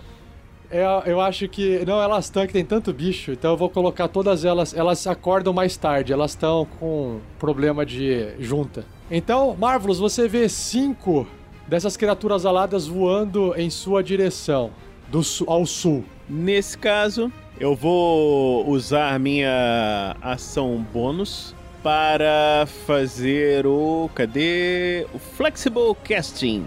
Vou gastar. Hum, vai fazer ginástica. É, vou gastar 6 pontos de Sorcery para recuperar um slot de magia do nível 4. E agora vou fazer um novo Ice Storm. Então tô pegando todas as criaturas aqui que estão voando na, na minha direção. E Marvelous fala: Morram, criaturas! Elas falharam e você pode rolar o dano. E o dano vai ser um maravilhoso 22 de dano. Todas elas embaixo da, do gelo que cai. De novo, elas levantam as asas assim, você vê que vai quebrando e arrancando um pedaço e elas ficam todas feridas. Mas elas não morreram. É, com o meu movimento, eu me movo 60 pés para longe delas. Como eu gastei minha ação bônus pra criar slot, eu não posso me teleportar de novo. É, agora é a vez das criaturas em volta de Grandorf. Tá, eu errei todos, eu errei todos. Não, na verdade eu acertei dois, um é crítico. A mordida ela é perfurante e estocaram no nariz. Então o bicho foi no nariz do Grandorf, tá tentando morder ali a cara dele. E o alvo, que é o Grandorf, tem desvantagem em testes de sabedoria percepção relacionados ao olfato. Então, você não consegue mais sentir cheiro da- das coisas, nem, nem o cheiro do sovaco anão que você tem aí. Pelo menos isso, acho que você fica livre por um tempo. É um enxame de vespa mesmo, né? Morde cabeça, morde nariz. E o Grandorf toma, então, no total, 19 de dano. Nossa. Porque um é crítico e o outro é normal, né? Nossa senhora. Só 19. Grandorf está, se encontra ferido. Vários pequenos cortes, a morte por mil cortes contra Grandorf. A morte por mil cortes. Grandorf, é sua vez. Beleza, então o Grandorf ele vai fazer a mesma estratégia. Ele vai continuar em cima, ainda tá cercado de. Tem, mais, tem algumas que chegaram novas aqui, né? Então o Grandorf respira de novo, mas agora tem que levar as, que- as novas, né? Ele levanta o braço, respira fundo e estilhaçem! Faz a mesma magia, só que dessa vez de level 5. Eu tô ouvindo o Rafa falar, Ê, garoto, gasta tudo que daqui a pouco vê o dragão. Agora vai ter que ser. E eu falhei, tirei 8. Você pode rolar o dano, então. Vai ser uma destruição agora, hein? 29 só, que bosta. Será que eu não tenho alguma coisa que rerola? Você tem o Wrath of Storms. Che- Isso é Talos, né? Poder de Talos. Não, mas eu acho que eu vou usar o Wrath of Storm pra. Não, já tá matando, cara. Você explode uma, duas, três, quatro. Você explodiu cinco e as outras quatro que estão inteiras vão levar 29. Como ação livre, o, o Grandorf vai tomar a poção de velocidade, que aumenta o CA dele em 2. Que eu ganho haste. Ah, nossa, no- a po nossa, essa poção é fortíssima. Você toma essa poção, uma poção meio amarelada, e você ganha a habilidade de haste, né, por um minuto. O Grandorf ele tem double speed, ah, você tem mais dois de AC, exatamente. Ah, A AC sua aqui tá marcando como 16. E você tem também né, vantagem nos testes de salvamento de destreza. Isso você tomou a poção. Assim, tomar a poção era uma ação, mas não tem problema. Toma a poção aí, usa e tá valendo. Não tem problema. Você fez o ataque, tomou a poção, tá tudo certo. A gente abstrai. Aí você vai continuar ali, Fernando. Mas é que se eu me mover, eu vou tomar a oportunidade de todos eles, né? Ataque de oportunidade. Exato, é. Beleza. E o Grandorf passa, é a vez do Magal. Magal O. Lud Águia Velasquez, ele vai fazer o seguinte: ele vai seguir o, o, o, pedido, né? Atendendo a pedidos, ele vai disparar uma flecha lá do outro lado do tribuchete. Mas eu não vou mirar do tribuchete, eu vou mirar na pessoinha que recarrega o tribuchete, certo? Ah, beleza, ok. É qualquer uma delas, não tem problema. Ok. É, mas para efeitos visuais, é, a- é o, é o carinha que tá carregando. Então ele vai pegar o seu arco longo, certo? O Artemis, e vai lá disparar uma flecha, mirando na direção deles. Rolei aqui o dado, deu 28. A flecha faz uma parábola, faz uma parábola, vai voando. Todo mundo olha pro relógio, continua voando. Ela tá descendo e. Vamos lá. Só que você rola o sneak, porque você tá fazendo com vantagem. Pode rolar o sneak. Aham.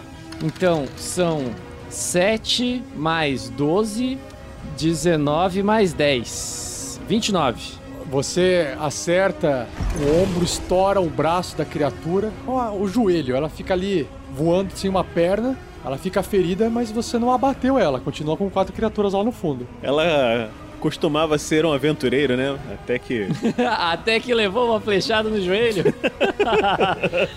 Beleza, antes de terminar meu turno, eu vou fazer mais um teste de stealth. Não precisa, lembra que você tem mais 12? Não, mas só pra dizer que eu tirei 18. Então você tá sempre escondido lá. Bom, Magal tá só disparando flechinha escondido, beleza. Essas estátuas voando, elas estão vendo, obviamente, o- o os gigantes ali. Todas elas vão aglomerar em cima do mais próximo, que é o, o Vitor Carvalho. Então, elas começam a fazer um enxame em cima. Saiu um crítico, a defesa dos gigantes é 16, igual do Grandorf. Então eu acerto três ataques, sendo que um é crítico. Nossa senhora. Uma carta crítica. Contra aquele gigante, que é uma mordida perfurante, cravada nas costas. O alvo tem penalidade de 3 nas jogadas que utilizam força até o início do próximo turno. Você pediu pra não deixar a marca, tomou uma cravada nas costas. Total de 7, 17. Então, o Vitor Carvalho perde 17, você pode tirar. E agora são as 5 mordidas. Vai tirando aí que eu vou fazendo mordida. Total de 7 com 7, 14, com 8, 22. Pode aplicar, tirar mais 22 de dano no, no Vitor Carvalho aí. Um trebuchet vai vir lá de longe. Vou no Grandorf de novo para causar atenção em vocês. Eu vou fazer aqui o disparo com desvantagem. De novo, é puxado aquela, aquele braço de madeira com um pedaço de pedra que foi carregada por uma das, das criaturas. Vixe. 19! E aí eu tirei um 20, cara, no dado. No, pô, ainda bem, né? Nossa, velho. A defesa do Grandorf tá 18. 18, é. Eu acerto o Grandorf. Pedra é tão grande e pesada que ela vem girando, ela não perde o seu momento.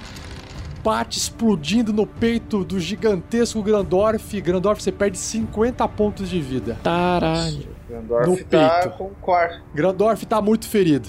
Muito bem, Crisales. Como, como esses três aqui estão ocupados com, com os meus berserkers, eu vou usar a minha ação pra fazer um healing, healing, healing touch, healing lay on hands.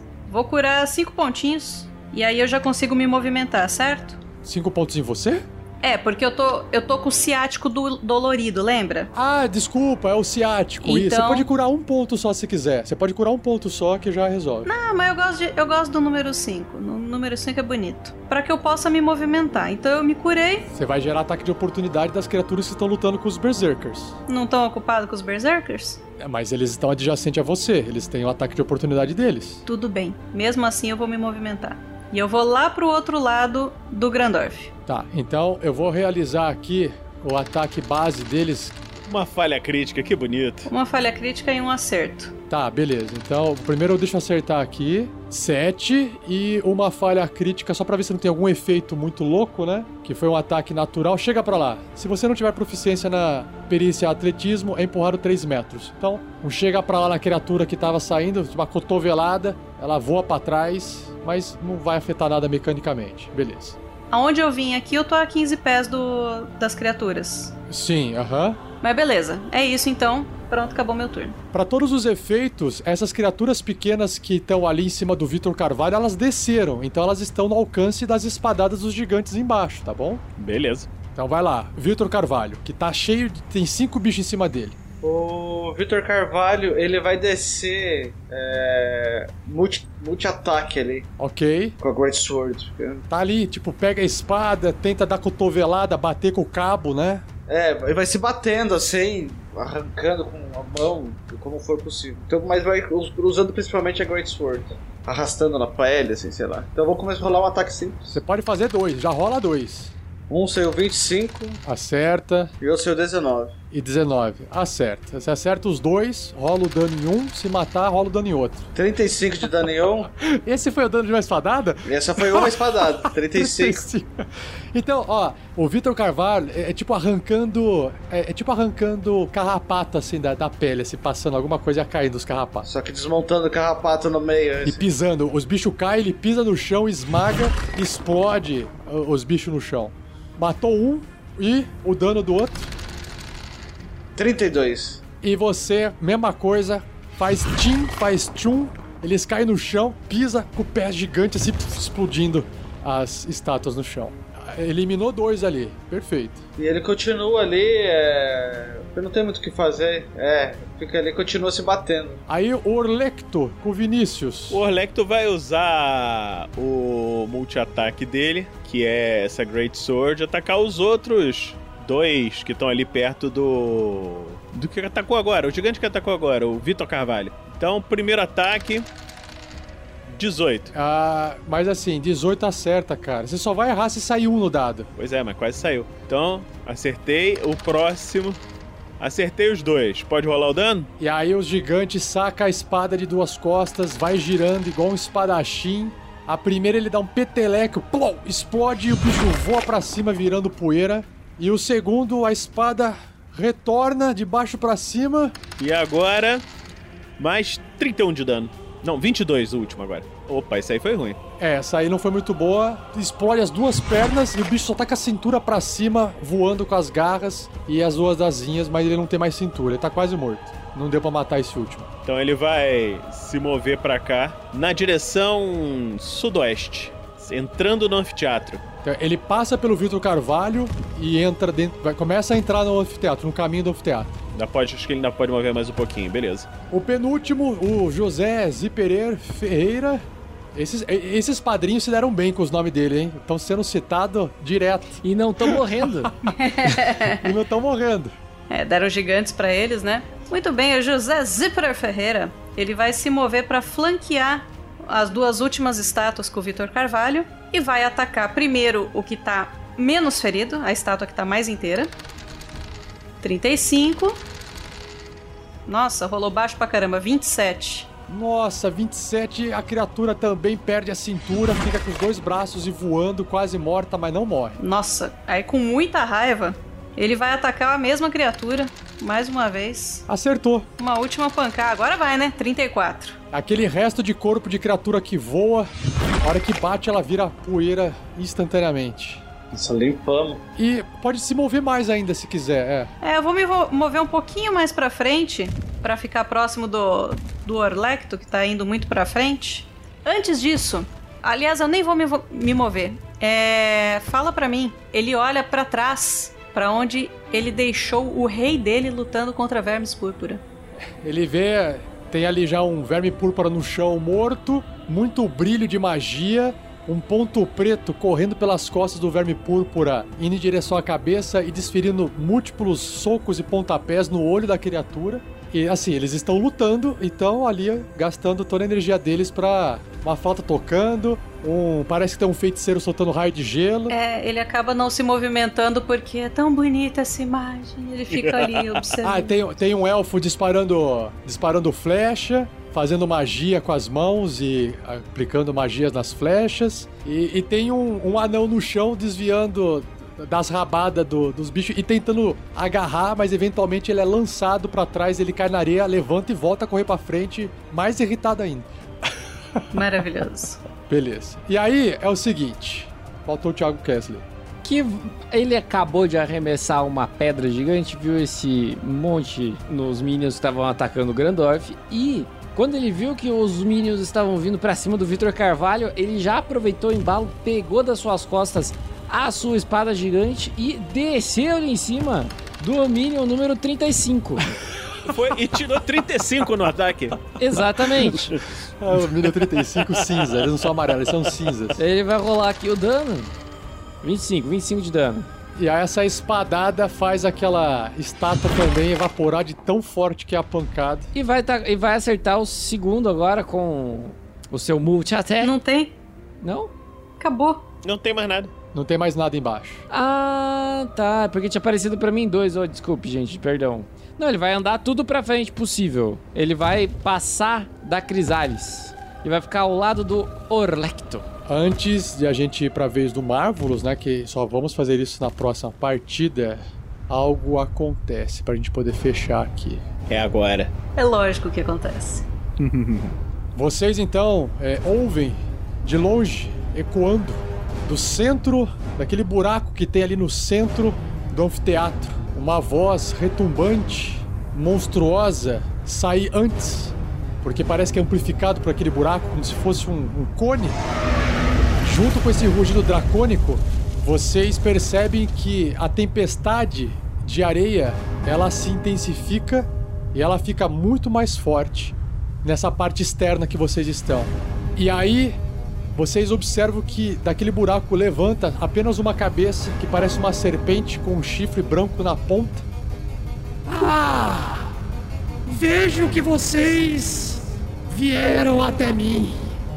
Se não fosse a ajuda desses gigantes, eu os esmagaria com a minha própria pata. Quero ver se vocês irão ser tão eficientes assim contra as minhas criaturas cegos. Ela só tá falando com a cabeça aparecendo ali do buraco, ela não saiu inteira, né? Todos vocês, então, façam um teste de salvamento de constituição. Ou vocês vão ficar cegos por um minuto. Um pro Magal. Nossa! É, o Marvelous, eu tô usando a... Rafael, eu tô usando as marés do caos pra rolar isso com vantagem. O Grandorf tirou 8. Thiago Kesley rolou 12. Victor Carvalho também tirou 12. Eu vou usar minha inspiração pra rolar com vantagem. E pra Crisales, 19. E nós temos aqui Magal ficou cego, com areia, areias nos olhos. Grandorf cego com areia nos olhos. Ah, a Crisales passou. O Thiago Kesley, areia nos olhos. Orlecto, puta, passou. Vitor Carvalho, areia nos olhos. José Ziperer, areia nos olhos. Vou rolar agora pelo Marvelous. Tá bom, eu, eu teria tirado 13, então eu tô gastando meus últimos pontos de Sorcery pra fazer um Band Luck pra mim, pra ver se eu passo. Não! Tô cego. Então é assim que a gente encerra essa partida, indo pro finalmente da aventura com quase todos cegos, menos a Crisales e menos o Orlecto. O que, que vai acontecer na próxima partida? Que vai ter mais uma, essa foi a nona, será que vai acabar na décima? Assim todos esperamos, mas como vai terminar? A gente vai descobrir isso na próxima partida.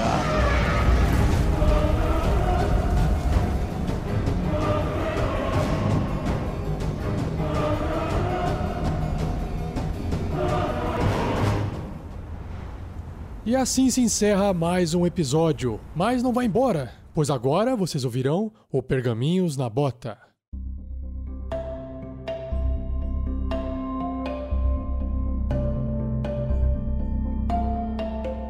Nós estamos aqui então com mais um Pergaminhos na Bota e vamos lá, porque o tempo está passando, o tempo de edição do editor está passando. É uma corrida contra o orçamento. Então, sejam bem-vindos ao Pergaminhos na Bota do episódio 9 da quarta temporada desse KT. E lendo aqui os comentários que foram deixados com aquele mais um no vídeo da última transmissão. O primeiro sorteado foi o Matheus Fernandes, que escreveu mais um para Magal sair da vista de todo mundo e dar o fora daí, porque essa briga vai dar muito ruim. Claro, né? É óbvio. O, o próximo mais um é do Jonathan Ribeiro, ele que diz o seguinte: mais um pro Capitão Magal por ser a voz da razão. Quem diria, não é mesmo?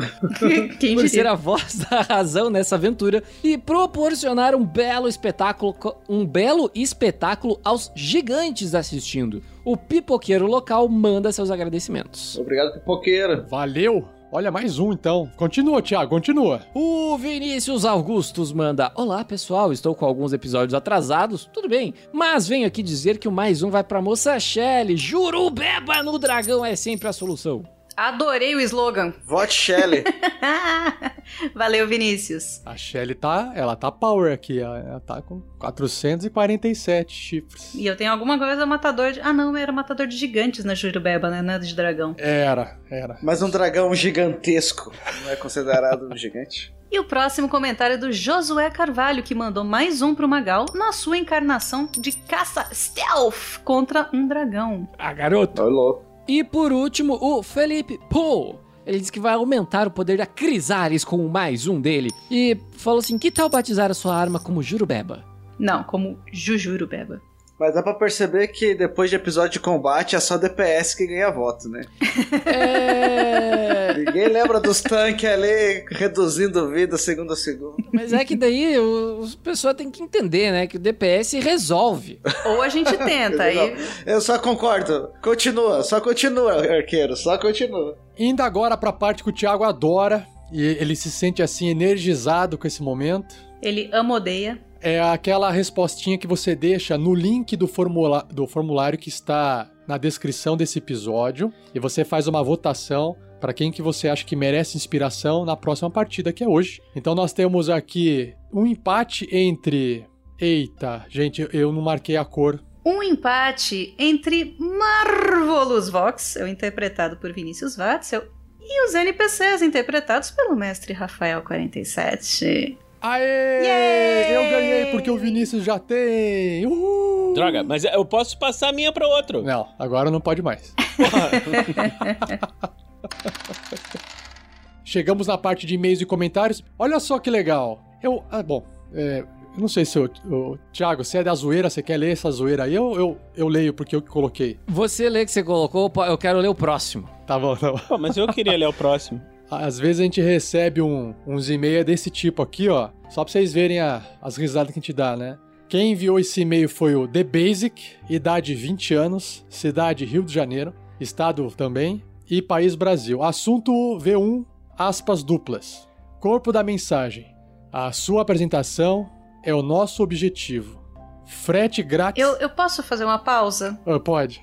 A sua apresentação, ponto e vírgula, é o nosso objetivo. Pra que esse ponto e vírgula? Eu também fiquei.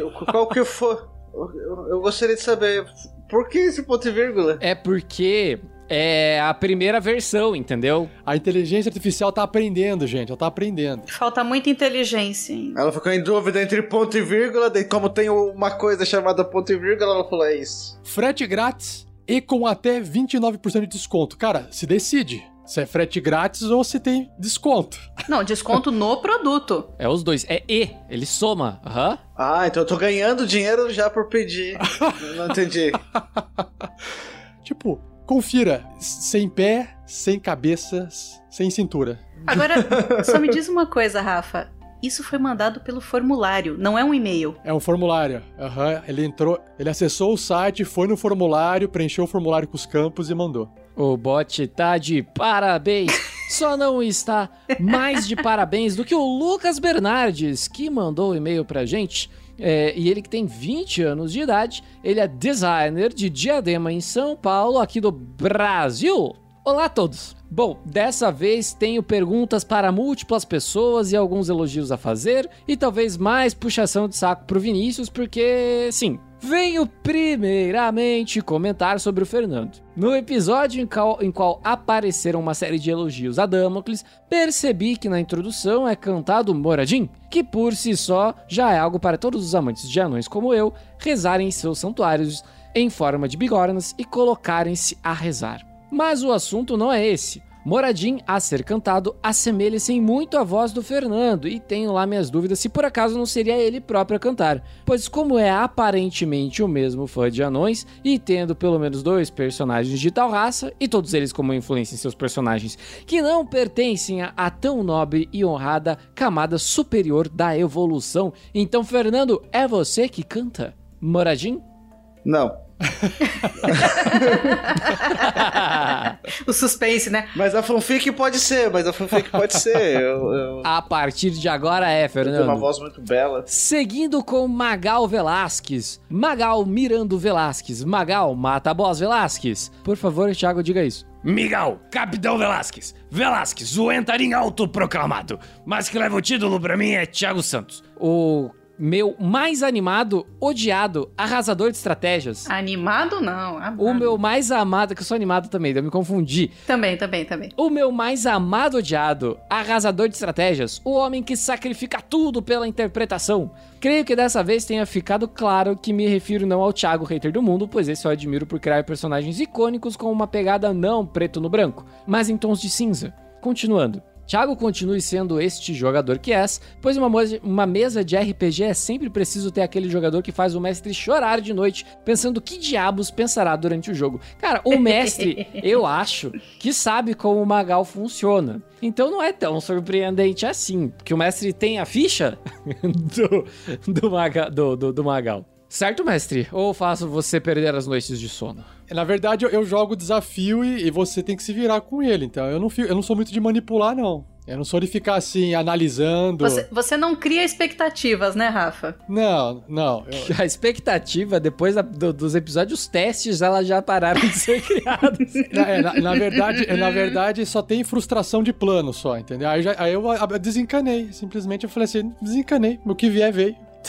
Abriu mão do controle, né, Rafa? É, eu falei, não, deixa quieto, eu vou fazer minha parte aqui.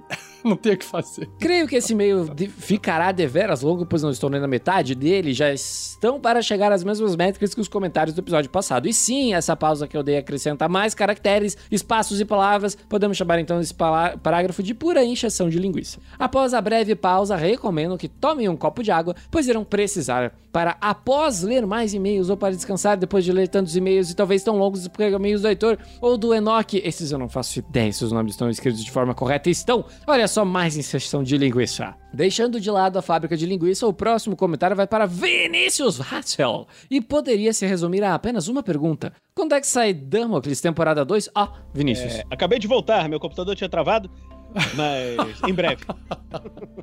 Aliás, até Voltará. o nosso ed- querido editor mandou aqui pra mim o cara que fez a música tema do Damocles criou uma nova versão remasterizada da música tema. Tá Oh, God. foda pra Ah, caramba. que vai legal. ser Com música a voz da temporada Fernando 2. Que legal, que Com o legal. Fernando cantando. Nem eu tava sabendo disso. Já tá gravado.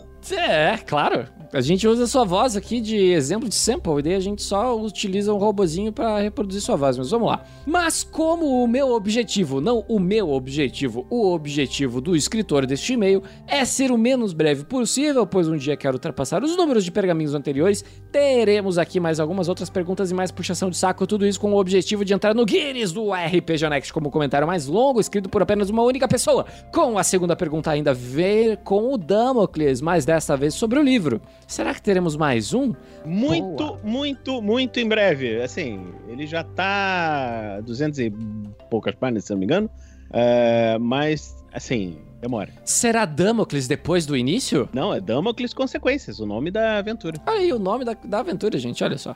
Pois, e, pois o mesmo é passando o início do mundo de Damocles. O mundo terá mais histórias? Sim, e para deixar registrado, Damocles o Início está à venda na Amazon pelo preço de uma coxinha.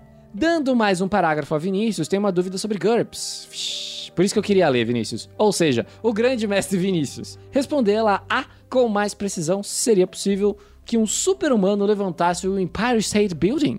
Quanto em strength e base de carga seria necessário? Peraí, enquanto, enquanto você abre o Excel, deixa o Thiago terminar de. Porque são várias Medir. perguntas Ah, na, na mesma situação. Vai, vai abrindo o Excel aí que o Thiago tem mais perguntas. Seria, seria possível que alguma vantagem ou desvantagem fosse capaz de suprir essa necessidade? Levando em conta que são aproximadamente, aproximadamente 365 mil toneladas, seria super-humanamente possível? Ele precisaria de ajuda? Caso responda certamente, lhe serei muito grato e farei referência no livro que estou a escrever no meu tempo livre, o qual se passa em um cenário semelhante a Superman entre a foice e o martelo. Por favor, me mande o livro quando ficar pronto que eu quero ler muito, que eu gosto muito dessa saga do Superman. E pra quem não tá assistindo a live, o Vinícius realmente está fazendo cálculos, tá, gente? A sorte é que ele não pegou aquele tomo de 800 páginas que ele tem atrás dele. Ele tá vendo ali no, no, no eletrônico mesmo. É, ele tem que ter ST 150 mil.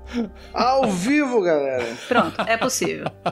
Agora, a quem sempre está a banda beijos e espalhando amor por aí, ou o caos, ou o medo, a dor e destruição, dependendo do personagem, a Shelley. Sempre com umas espécies de humor ácido em seus personagens, nunca revelando se está genuinamente sendo fofa ou se está tirando uma com a cara de todos. Shelley, por sua causa, Storm King's Thunder, oh my god, ganhou um toque que eu adoro colocar em todas as minhas mesas. Eu sei o que eu tô fazendo aqui, mas será que eles sabem? Isso enquanto o personagem olha pro lado e observa o seu grupo fazendo a maior cagada do mundo, roubando um NPC genérico, queimando a 13 terceira vila pelo caminho, ou matando o Lorde dos Gigantes do Fogo. Enfim, mais uma terça-feira. É assim. Adorei. Ao mestre Rafael, a ele por sua enorme capacidade de coordenar a quinta série que tem em suas mãos. Sim. Sim, fazendo-os voltar sempre ao objetivo, apesar das intermináveis galhofas que seus jogadores cometem, e eu gostaria muito de ver aqui o mundo original do mestre, vendo sua capacidade de improvisação e em parte também vê-lo usando sua criatividade como mestre pança, e Vinícius já demonstraram. Nos seus mundos originais, seria legal ver o quão fora da caixinha poderia ser. Cara, a mente do Rafael 47 é uma coisa muito doentia, eu não recomendo. Eu- Eu fico imaginando que é tipo o desenho do Caverna do Dragão, assim. é uma boa. É, eu acho que é algo mais voltado para um Rick Morty, assim, sabe? Durante a produção deste mesmo e-mail, houve uma pausa de pelo menos um mês Uau. devido à preguiça de reler, tendo algumas coisas que podem estar desatualizadas. Nossa. Só mais uma Primeira coisa. volta. É V2 isso.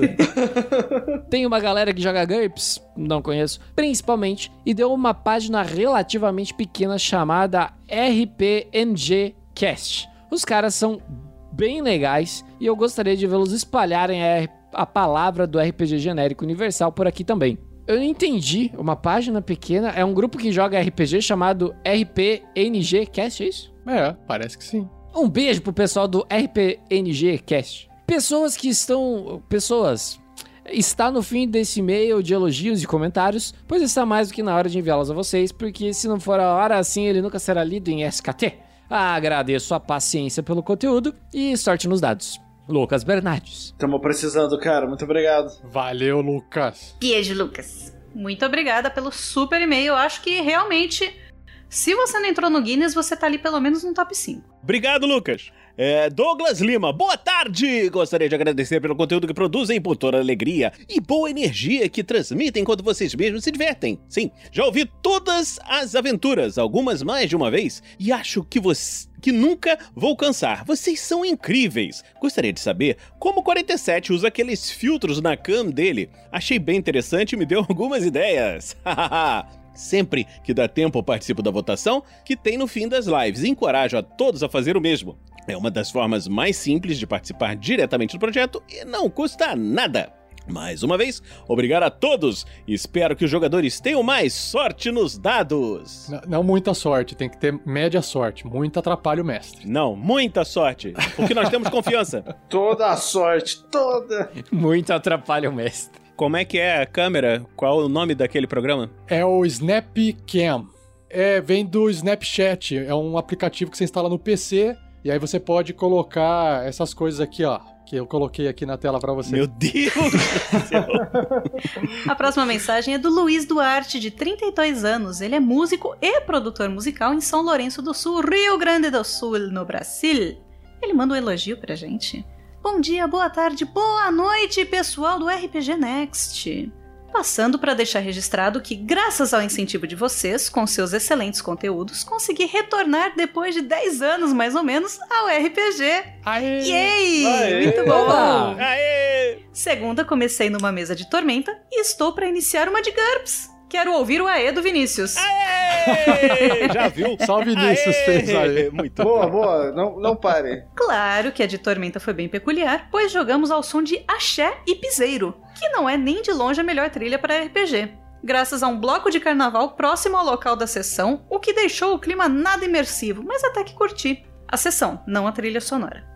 que bom que tem esse adendo, porque eu ia perguntar. Me senti meio travado, mas creio que vá me soltando com o decorrer do tempo. Achei é isso aí. Sobre a mesa de GURPS, tem um questionamento para o mestre Watzel. A mesa em qual começarei irá usar o GURPS terceira edição, e não a atual. Sentirei muita diferença do que escuto no cast? Um pouquinho. O GURPS terceira edição é muito bom também. É, ele, é mais fácil de você encontrar livros em português, tem mais livros em português. Mas o- a quarta edição é mais estável, entendeu? É mais redondinha. Você consegue fazer as coisas de forma mais fácil. Mas dá pra jogar tranquilamente terceira edição também. É, só precisa de cálculo 4 e um conhecimento aprofundado de álgebra. É, a álgebra básica, assim, soma, multiplicação, essas coisas. Você força muito a barra com quem é de humanas, Vinícius. Você. Álgebra básica, cara, so- somar, a gente até soma. Quando entra na diminuir, já azedou, fi.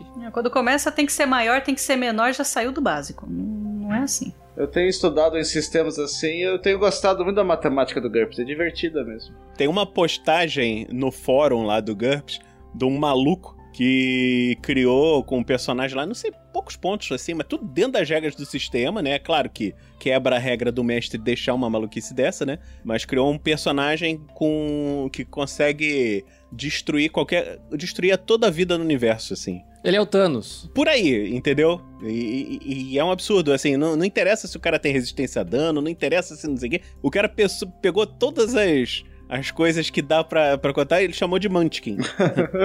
Ou seja, se você é combeiro, GURPS é o seu sistema. É, esse é o combeiro nível. E o nome desse jogador não é ninguém mais, ninguém menos do que Thiago Hater do Mundo. Voltando à mensagem e falando no cast, atualizando meu progresso, já estou na aventura Storm King's Thunder. Acabei de sair da Floresta Negra, que estava demais, assim como todos os outros materiais que entregam. Desde já, meu obrigado pelo excelente conteúdo, o incentivo com que me fez retornar ao RPG. Parabéns sempre pelo trabalho de primeira que entregam e me salvam na fase não tão boa que passo. A melhor hora do meu dia é quando eu ouço o cast. Contem com, contem com meu apoio, me disponibilizo a ajudar com o que for, inclusive com meus serviços com áudio. E assim que tudo for para os eixos aqui, certamente serei padrinho. Vocês são os melhores, sucesso sempre e abraço a todos. Beijo, Luiz! Muito obrigada pela mensagem. Ó, vale a pena colocar aqui, se você quer nos ajudar, nós temos um link na página do RPG Next, que você vai pro nosso estatuto e vê, você pode se juntar aqui, conversar, só dá uma olhada lá. Seguindo aqui, temos um e-mail do Luiz Duarte novamente. Olha só. Não, o de baixo não é do Luiz Duarte, é dessa pessoa com essas letrinhas em japonês, não dá pra ler. Ah, o- ah, então o nome dele é Ricardo Guioradso, ou Guioradso Brilhante. É, no- tá, tá assim, é- é- isso foi escrito no YouTube, então é, é o, é o perfil dele, tem esse nome aí. Ah, então é, o, o comentário veio no episódio The Gamers, o fim e o início. Então o Guiarados Dourado escreveu pra nós em japonês é, e depois em português. Né? Eu dirijo escutando os contos narrados de fantasia e RPG. Infelizmente tem pouquíssimos canais brasileiros que o fazem. No máximo uns três. E fazem muito poucos. Vídeos a cada seis, sete meses. Já nos Estados Unidos existem milhares de canais. Uma pena não valor- valorizarmos esse trabalho de narração fantástica. Admiro muito. Parabéns pelo trabalho. Aguardo por mais vídeos de contos narrados em diversos universos fantásticos. Pô, me sinto cobrado aqui. Ah, muito obrigado, Guerra Brilhantes. Mas a gente tá trabalhando em mais. Obrigado, lampadinha invertida, três estranho, antena de TV antiga, é, coisinha de pipa, uma mesinha de cortar, símbolo da paz torto e as perninhas abertas de uma pessoa correndo. Obrigado. Tem um último aqui que eu vou ler então. Marcelo Augusto Santana. Ele escreveu pra gente. Retornando a esse projeto maravilhoso para fazer uma maratona, vocês me deixaram muito mal acostumados. A qualidade do projeto de vocês é muito superior a 90% do que encontramos dentro do nicho. Obrigado pela precisão matemática, Marcelo, está no lugar certo aqui. Quer dizer que a gente tá pior do que 10%, né? Isso. Então podemos melhorar, fica aí, né? A dica. Tem, tem espaço para melhora, exato. É, já ouvi pelo menos três vezes todos os episódios até o 228 e estou aqui de novo para aproveitar mais uma vez essa obra de arte. Também já ouvi outros três que conheci através de vocês, mas sempre volto para essa maravilha. Ele tá falando lá da, da mina perdida de Fandelver. Daqui uns dias eu dou um alô lá nos episódios mais recentes quando terminar essa maratona. Abraço a todos. É isso. Obrigado, Marcelo. mais um louco que vê vários episódios várias vezes. Três vezes. Eu não vou falar que eu tô maratonando a, a mina perdida de novo. Acho que é a minha quarta ou quinta vez também. Eu preciso voltar a ouvir. Faz tanto tempo que eu não ouço. É, faz tempo que eu não ouço também. Obrigado, Marcelo. E olha só, mensagem aqui que a gente recebeu de doação aqui do hater do mundo, o Thiago Araújo. Ele mandou uma mensagem que ele, ele se sentiu lisonjeado e ele tá doando aqui, ó, 50 chifres para o DPS matar o dragão num turno. Amo vocês, terça que eu dou um TPK. Então, Tiaguito, eu imagino eu que você seja o DPS, né? Se não tiver outro. Você sai. É... Não, sou eu. Se tiver outro, sou eu. Tem- O primeiro e o segundo lugar. É, sou eu. Joey Freeman. Ele fez uma doação de 10 chifres e escreveu assim, ó: Viva os guerreiros do bem, seja é, seja quanto esse, essa singela ajuda for, quero que seja para o mestre 47. Obrigado, Joey. Aê! Ô, Yay! tu quer TPK? Porque é assim que você consegue TPK, cara. Olha, olha, Tem que contrabalancear, tá certo. Tem que contrabalancear. O chifre é dele, ele coloca em quem ele quiser. Exatamente. Eu preciso, ó, o, o hater do mundo, ele escreveu assim pra mim, é que eu, eu, eu interpretei errado, porque pelo DPS eu achei que fosse o Thiago e eu achei que o texto tivesse errado. Ele escreveu assim, ó, é pra a DPS, não o DPS. Ah. Você magoou o Thiago. Aí, no caso, tem dois mesmo. Então, foi pra Shelly. Aê! Valeu, Ti. Faz parte da justiça. Eu que leio, eu que faço a homenagem e a Shelly que ganha. Tá, tá bom. É, Tá certo. Privilégios. Só pra, só pra ser justo aqui, ó. Ele mandou um recado, então vai mais um pra Shelly. Ó, que é 499, hein, Shelly? 499, ó. Então é isso, muito obrigado e até o próximo Pergaminhos na Bota, se tiver próximo.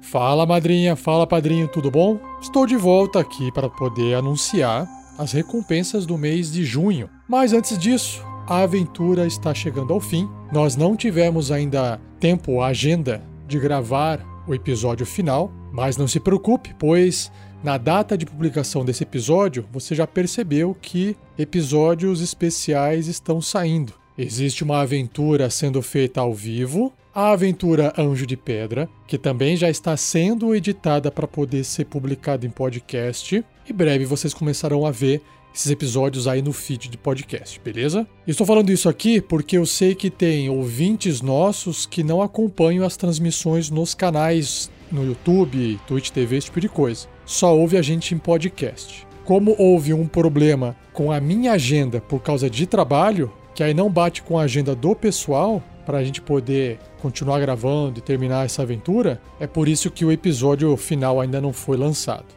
Então, basta ter um pouquinho de paciência, se é que você já não tá tendo bastante. Tem que ter um pouco mais, beleza? Peço desculpas em relação a isso. Mas vamos lá. Reforçando que todo mundo que apoia o projeto com R$ reais ou mais já recebeu um e-mail com vários links e com as informações referentes às recompensas que estão tanto dentro do padrim.com.br barra rpgnext quanto dentro do picpay.me barra rpgnext. Aqui são apenas anunciadas as recompensas que necessitam de sorteio, beleza? Então, sobre a magia congelar criatura, aquela recompensa onde o seu nome é emprestado para um NPC de alguma aventura do Tarrasque na Bota que esteja sendo gravada, eu sorteio todos aqueles que doam com 20 reais ou mais, que é o nível da recompensa. E nesse mês o sorteado foi o Gustavo Bernardo. Aí, Gustavo, parabéns! Então já sabe, tem que aguardar até o seu nome ser usado em um NPC futuramente. O outro sorteio se trata de você poder nomear um item,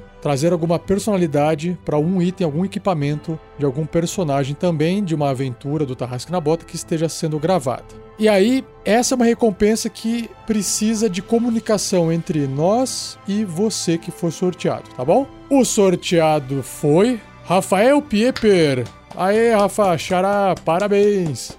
Você já recebeu e-mail também com essa informação. A gente aguarda contato.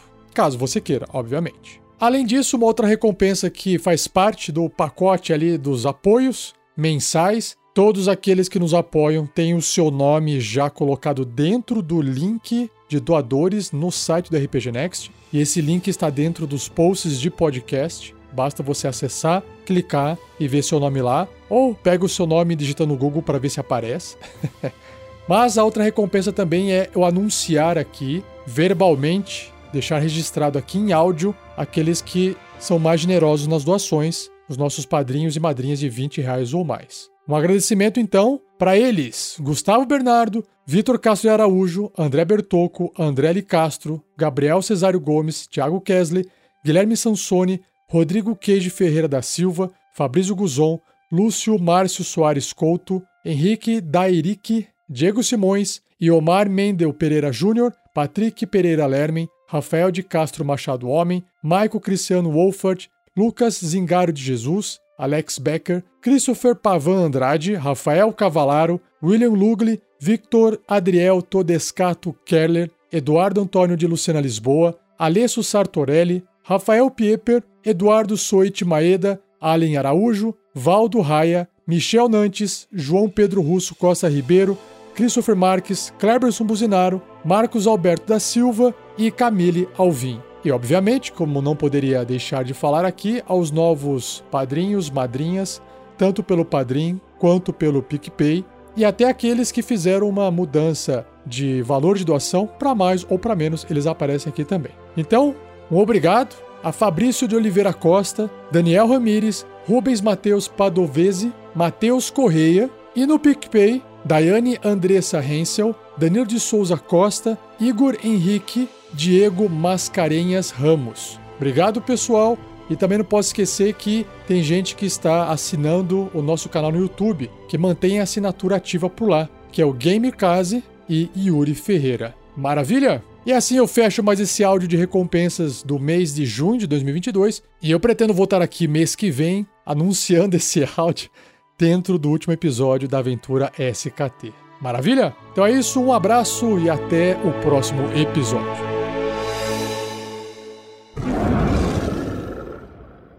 Este episódio de Tarrasque na Bota foi editado por Luiz Beber.